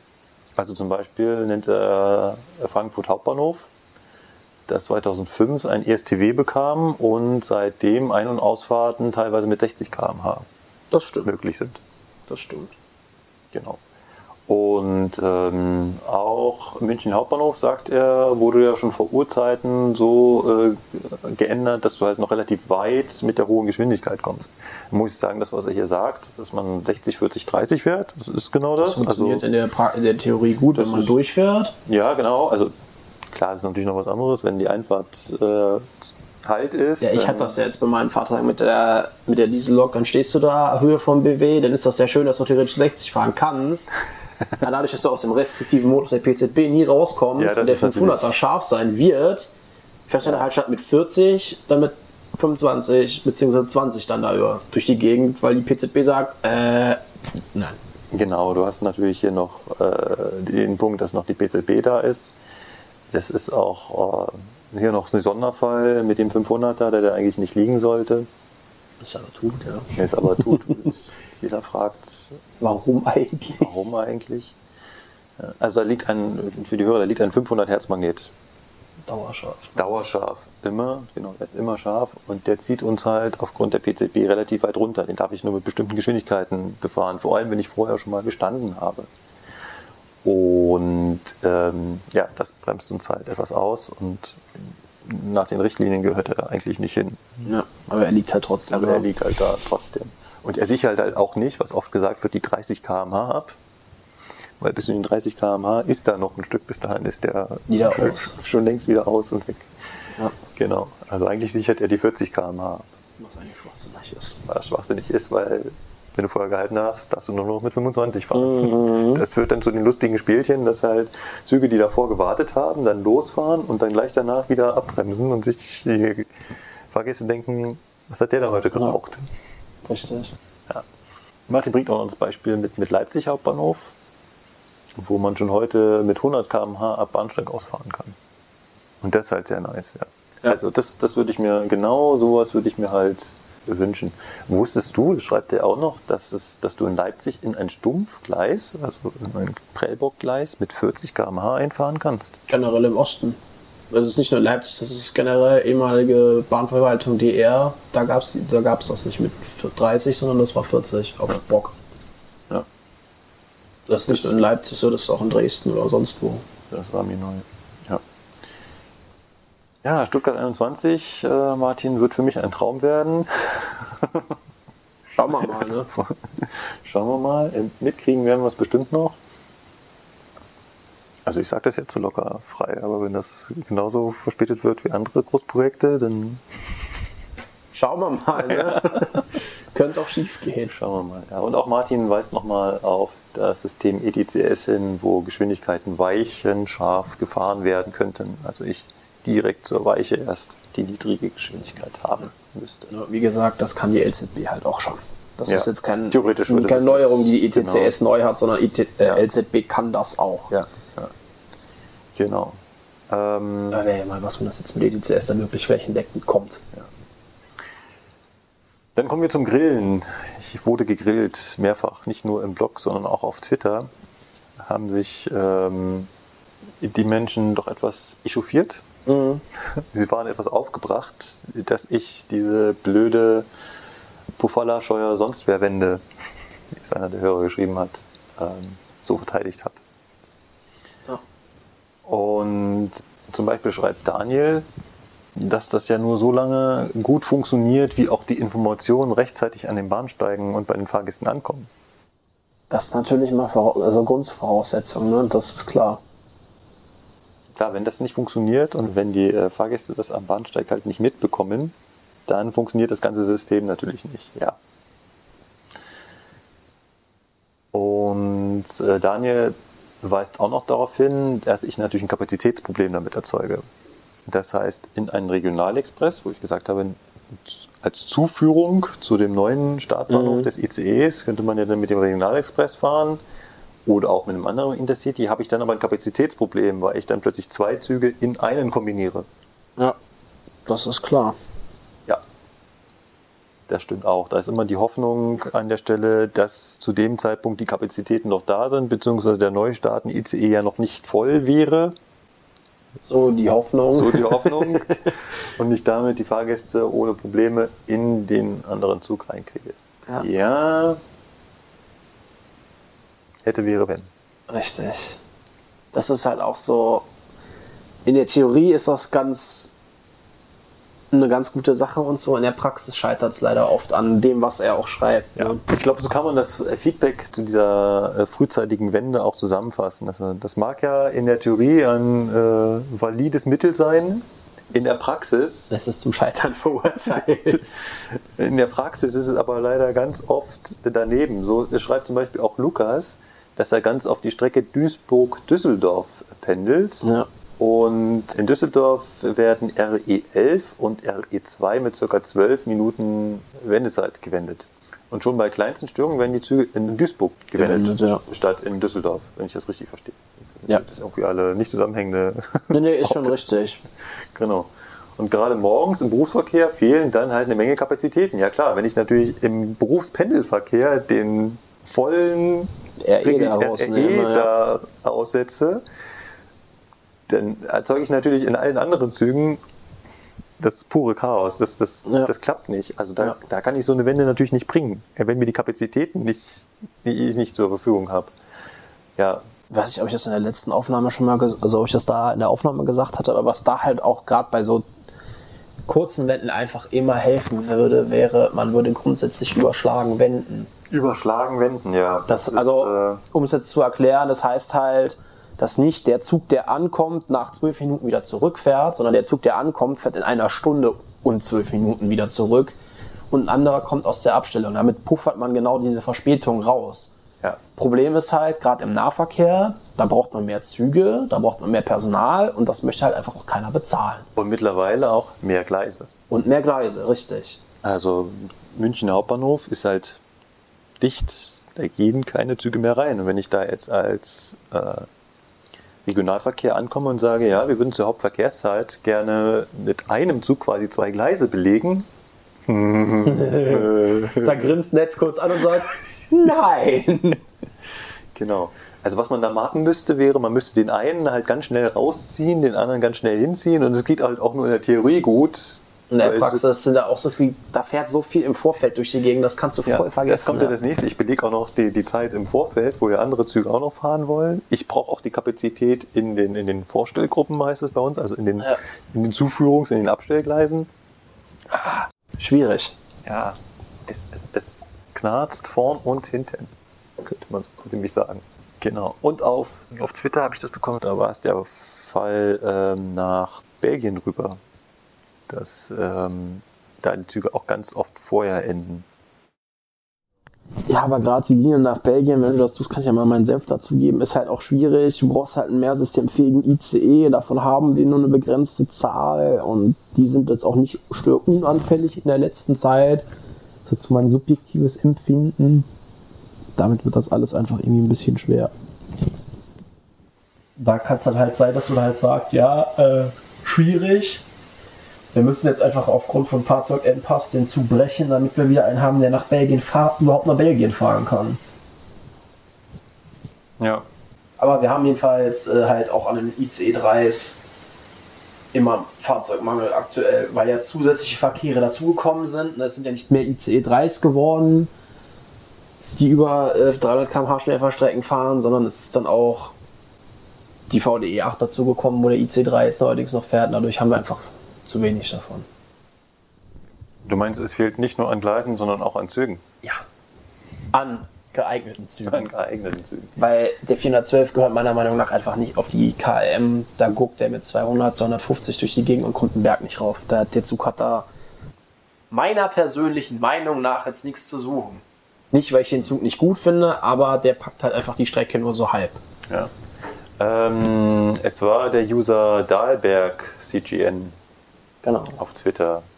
Höre gerade, die Zugfunker bekomme erklärt, warum ich eigentlich besser dran bin, wenn der Brüsseler Spät-ICE mal wieder in Lüttich oder Nord-Bufala wendet und mich die SNCB mit dem Gelenkbus bis hinter die Grenze nach Aachen karren darf.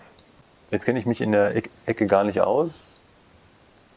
Also wenn der Brüsseler Spät-ICE mal wieder in Lüttich. Lüttich ist doch jetzt aber eigentlich auf der nicht-deutschen Seite. Also Und das der, ist schon in Belgien. Oder in- in Brüssel Nord wendet. Hä? in Ja. Brüssel Nord wendet und mich die SNCB, darf ich du fragen, wer die Das ist SNCB die ist? belgische Staatsbahn. Ah, die belgische Staatsbahn, mit dem Gelenkbus bis hinter die Grenze nach Aachen karren darf. Also geht es ja dann darum, dass er von, von Brüssel weg nach Deutschland will.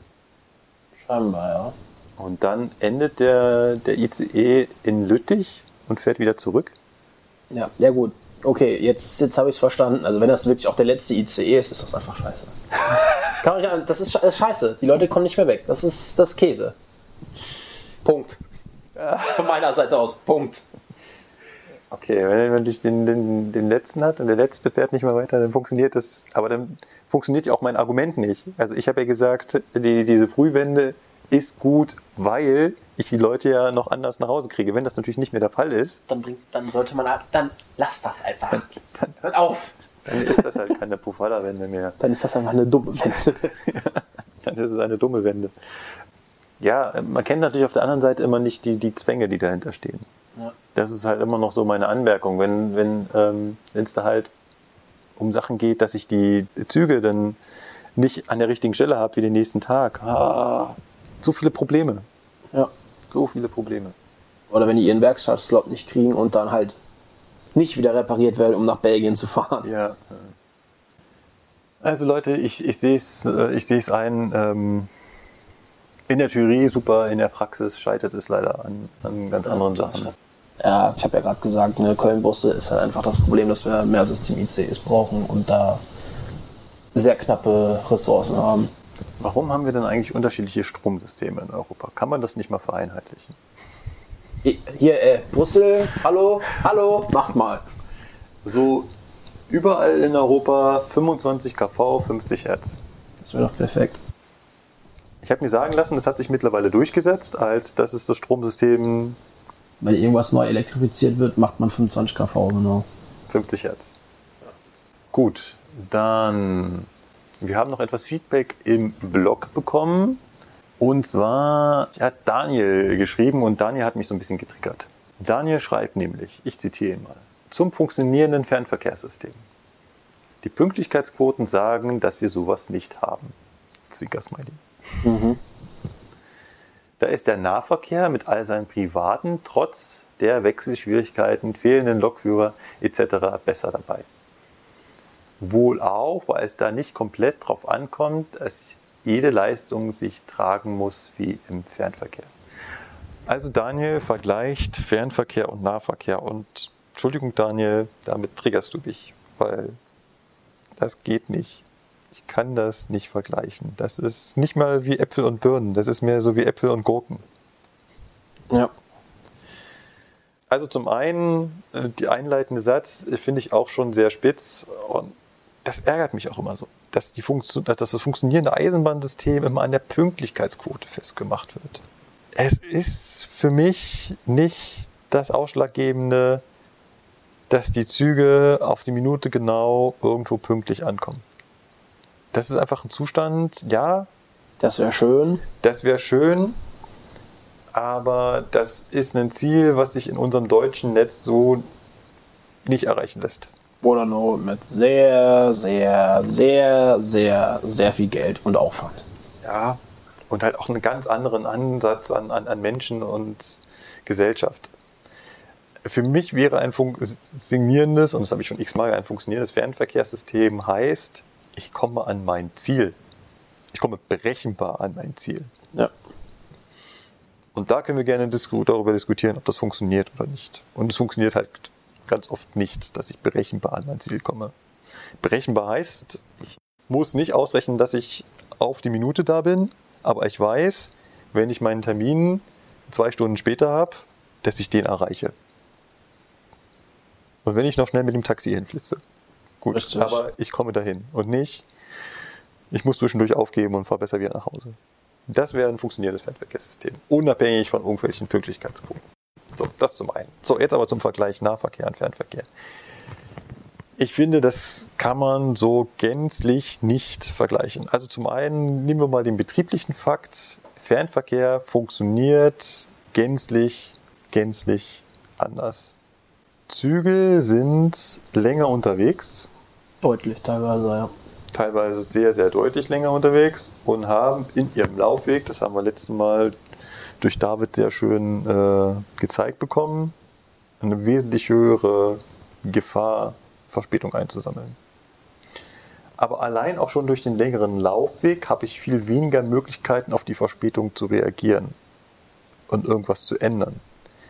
Ich kann beim Nahverkehr sehr schön eingreifen und Sachen verändern. Und es geht beim Fernverkehr viel, viel, viel schlechter, finde ich. Also beim Nahverkehr mal kurz Einzug aus, ein, ein Einzug rausnehmen, früher wenden lassen, nicht verstärken oder auf eine Verstärkung nicht warten und einzeln losfahren. Das geht im Nahverkehr einfach besser als im Fernverkehr. Ja. Das ist schon, allein wenn man an das Personal denkt, im Nahverkehr einen, einen Lokführer nochmal eine Runde fahren zu lassen, dann macht er halt eine Stunde länger. Ja, oder macht seine Pause eine Stunde später, das passt aber mit den Zeiten trotzdem noch irgendwie rein. Im Fernverkehr funktioniert das nicht. Wenn mich jemand fahren und fragen sollte, ja, fährst du dann nochmal zurück nach Nürnberg? Das ist. Das Ja. funktioniert halt nicht. Das sind, sind halt, wie lange fährt man Nürnberg? Anderthalb Stunden, zwei? Ja, wenn du, die- wenn du die schnellste Variante nimmst, sind es genau eine Stunde. Das heißt, allein mit der schnellsten Variante hin und zurück sind das schon zwei Stunden pure Fahrzeit, die oben drauf kommen würden. Ja, und du verpasst ja dann wahrscheinlich meistens gerade den Zug. Wenn du, ja, genau. Und das ist, also, das ist also nur, nur ein Beispiel, warum, also nur ein Beispiel dafür, was im Nahverkehr relativ einfach geht, was im Fernverkehr nur sehr, sehr schwer geht. Jetzt weiß ich nicht, wie sieht denn das zum Beispiel in Hamm aus mit dem Trennen und dem Zusammenführen? Kann ich da relativ einfach sagen, ich lasse, ich, ich äh, wenn ein Zugteil halt verspätet kommt, dass ich sage, ich lasse den einen Zugteil fahren und der andere fährt halt verspätet hinterher? Das ist schwierig. Du brauchst halt irgendwen, der den zweiten Zugteil weiterfährt. Ja. Ja, das Problem ist ja logisch, die Schichten sind alle so geplant, dass du ankommst, drauf fährst, also verstärkst, dann machst du T- TU, Pause und fährst irgendwas anderes wieder zurück. Also da muss halt, ich meine, es ist auch so mittlerweile, dass in Hamm immer eine Bereitschaft sitzt, die sogenannte Kuppelbereitschaft, genau für den Fall, okay, das klappt nicht oder es ist zu spät, der fährt dann nach Hannover weiter in die Richtung. Aber du brauchst halt Personal oder Bereitschaftspersonal, Ja. den, weil du kannst denn ja nicht einfach wie beim Nahverkehr, je nachdem, eine Stunde später an den nächsten dranhängen und fahren lassen. Das geht ja nicht, weil da kommt ja wieder einer. Ja. Der, der Zug muss ja irgendwie weg. Genau, und, und genau weil 600 sowas. Meter Züge passen nirgends an Bahnsteig. Genau sowas haben wir halt bei Regio ad hoc gemacht. Da haben wir gesagt, okay, der fällt diesmal aus, lassen den einzeln fahren, den hängen wir irgendwo hinten mit dran. Wir können die Fahrzeuge auch beliebig Richtig. aneinander hängen. Beim ICE gibt es das nicht. Beim ICE kann ich noch einen zweiten und dann ist aber auch Ende. So, und Ja. wenn ich beim nächsten Mal dann irgendwie noch den dritten, oh nee, halt, halt, das geht so nicht. Ja. Das haben wir ja beim Nahverkehr So. auch gemacht mit unseren VTs. Ja, verdammt, ne, der andere kommt zu spät, ja, hängst den bitte direkt da rausziehen, dranhängen, gut. Geht alles. Mit all solchen Maßnahmen kann ich halt regulieren und eingreifen, um diese Verspätung zu verhindern. Und das geht halt im Fernverkehr alles nicht. Da ist das sehr viel, ja, ich würde jetzt fast sagen, festgefahrener. Ja, einfach weil die Züge halt einmal quer durchs Land fahren und so. Das ist, ist wirklich so. Der Fernverkehr ist, was das angeht, leider ein relativ steifes System, in das das alles Ja. irgendwie mit ineinander greifen muss. Da könnte man auch wieder mit Fahrzeugumläufen kommen. Es macht halt den Unterschied, ob ich einen ICE auf einen Fahrzeugumlauf schicke oder ob ich äh, einen Lok im Regionalverkehr oder einen Triebzug im Regionalverkehr auf einen Umlauf schicke. Der kommt nach 300 Kilometern wieder und ich kann ihn wieder rausnehmen. Und den ICE ICE, kommt vielleicht nach zwei Tagen wieder an. weil der dann nicht direkt einmal Ja. nur hin und her fährt.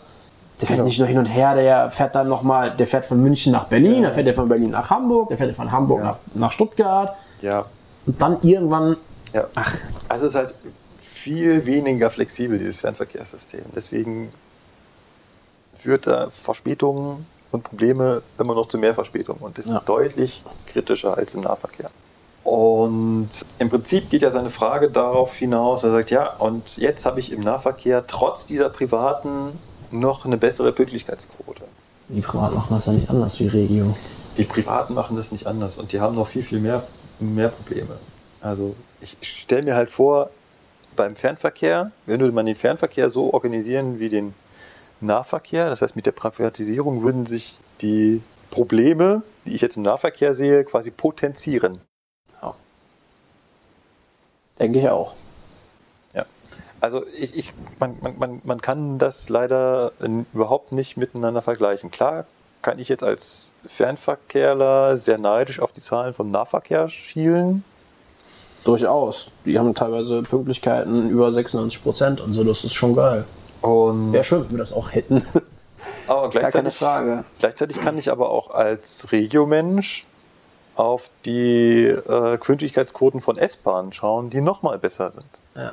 Äh, Ist ja noch so ein Grund beim Fernverkehr, sobald du einmal aus deiner Taktlage raus bist, du passt ja in keinen Bahnhof, du kommst ja überall irgendwie. Der Fernverkehr befährt ja nicht nur einen Knoten, der Nahverkehr fährt ja meistens zwischen zwei großen oder zwischen zwei großen Knotenbahnhöfen, vielleicht noch durch einen mittleren Knoten.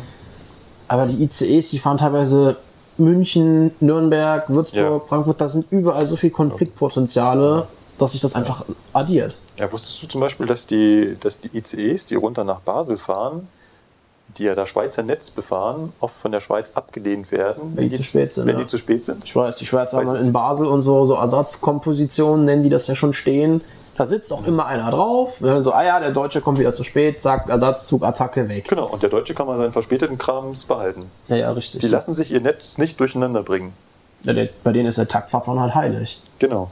Und äh, an der Stelle sind wir noch lange nicht. Nee. Wenn wir da mal sind, ist gut. Ja. Weil dann ist das auch nicht dramatisch, wenn irgendwas verspät mal Verspätung hat oder ausfällt, weil es fährt ja direkt wieder der nächste. So. Na, mal gucken, ob wir das irgendwann mal schaffen. Gut. Äh, Daniel fragt auch, wann wir denn Fahrzeuge mal vernünftig entwickelt hätten, weil das dein Argument war für die Überwachungsbehörde sollte Fahrzeuge nicht stilllegen, weil wenn sie ordentlich entwickelt sind, habe ich das Problem nicht. Du meinst die Firma, dass wir unsere Fahrzeuge erst vernünftig entwickeln sollen? Ja, ja, ja. Dann neues Zeug, ja. Ja, das mit, dem, mit den Radreifen, ja, Ja, aber das war, war, war, ein schlechtes Beispiel. war ich. auch ein schlechtes Beispiel. Ja, aber die ganzen Loks zum Beispiel.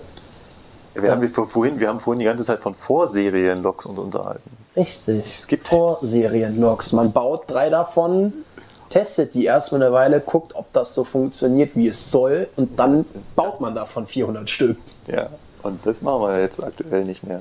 Das gibt's Nein. nicht. Die Vorserien, das sind die ersten zwei Fahrzeuge, die ausgeliefert werden. Genau, oder wie bei uns in Köln zum Beispiel, ja, Vorserien, Erprobung beim Lind, ja, diesen Regio Köln kauft 60 Fahrzeuge und dann stellt man mal fest, was alles nicht funktioniert, wie es soll. Die dann bei anderen Bahnnetzen ausgemerzt werden. Jetzt muss ich mal kurz überlegen, es muss ja ein anderer Daniel sein. Ich habe da einen Strich dazwischen gemacht. Das ist immer der gleiche Daniel. Ist der gleiche Daniel? Weiß ich nicht, keine Ahnung. Nee, ich glaube, das ist ein anderer Daniel. Ähm, es gab einen gewissen Streit in unserem Blog über die Bahnsteighöhen. Ob man sie jetzt auf 75 cm vereinheitlichen sollte oder auf 55 cm. Da weiß ich nicht, was da am besten wäre Nee, überhaupt nicht. Es ist halt blöd, dass es jetzt wild gemischt ist, aber dann eine Vereinheitlichung zu finden. Wenn man es mal einheitlich hätte, könnte man sich auch drüber Gedanken machen, wie man das barrierefrei hinkriegt. ja. Oder man macht sich erst Gedanken, wie kriegt man es barrierefrei hin und baut es dann einheitlich. Weil es ja auch mittlerweile ganz unterschiedliche Konzepte in den Fahrzeugen gibt, weil wir beim Fernverkehr bauen alles unter die Fahrzeuge. Richtig. Bei im Regionalverkehr Kommt alles aufs angefangen, alles aufs Dach zu bauen. Und ein Fahrzeug, wo ich alles aufs Dach baue, kann ich natürlich relativ tief legen, während ich ein Fahrzeug, wo ich alles unter Flur habe, natürlich wieder relativ hoch habe. Richtig. Das heißt, schon da muss ich ja in der Philosophie den gemeinsamen Ansatz finden. Und äh, ich glaube, da werden wir, da werden wir auf keinen grünen Nenner kommen. Also, Ich, ich sehe das zumindest aktuell einfach noch nicht. äh, ist eine schöne Utopie. Ja. Ja. Und Doppelstöcker sind in seinen Augen immer nur Notlösungen, weil man für die höhere Kapazität halt andere Werte aufgibt. Er hat einen höheren Energieverbrauch, äh, schlechtere Staumöglichkeiten, äh, Antriebe und Aggregate sind nicht mehr so leicht zu platzieren und barrierefrei ist er auf keinen Fall. Und da hat er nicht Unrecht, also Ja. durch einen Doppelstockzug durch geht immer hoch und runter. Kommt man nicht an das, weil die Wagenübergänge sind immer in der mittleren Höhe und das Unterdeck ist halt tiefer und das Oberdeck höher. Ja. Von daher, Ich weiß jetzt gar nicht, wie die Schweizer das bei ihrem Dopp, die haben ja ihren Doppelstock-IC da, den alten mit dem Steuerwagen. Ich glaube, da ist das so, dass du eben, also barrierefrei unten einsteigst. Aber durchgehen tust du oben. ja, ja, das geht, also es geht nicht, genau, es geht, also nicht nur einsteigen, geht auch bei unseren Dostos barrierefrei. Ja, gut, durchgehen, das, ja, das Aber ist es halt schwierig. wirklich, Ja, das ist es schwierig. geht um das Durchgehen.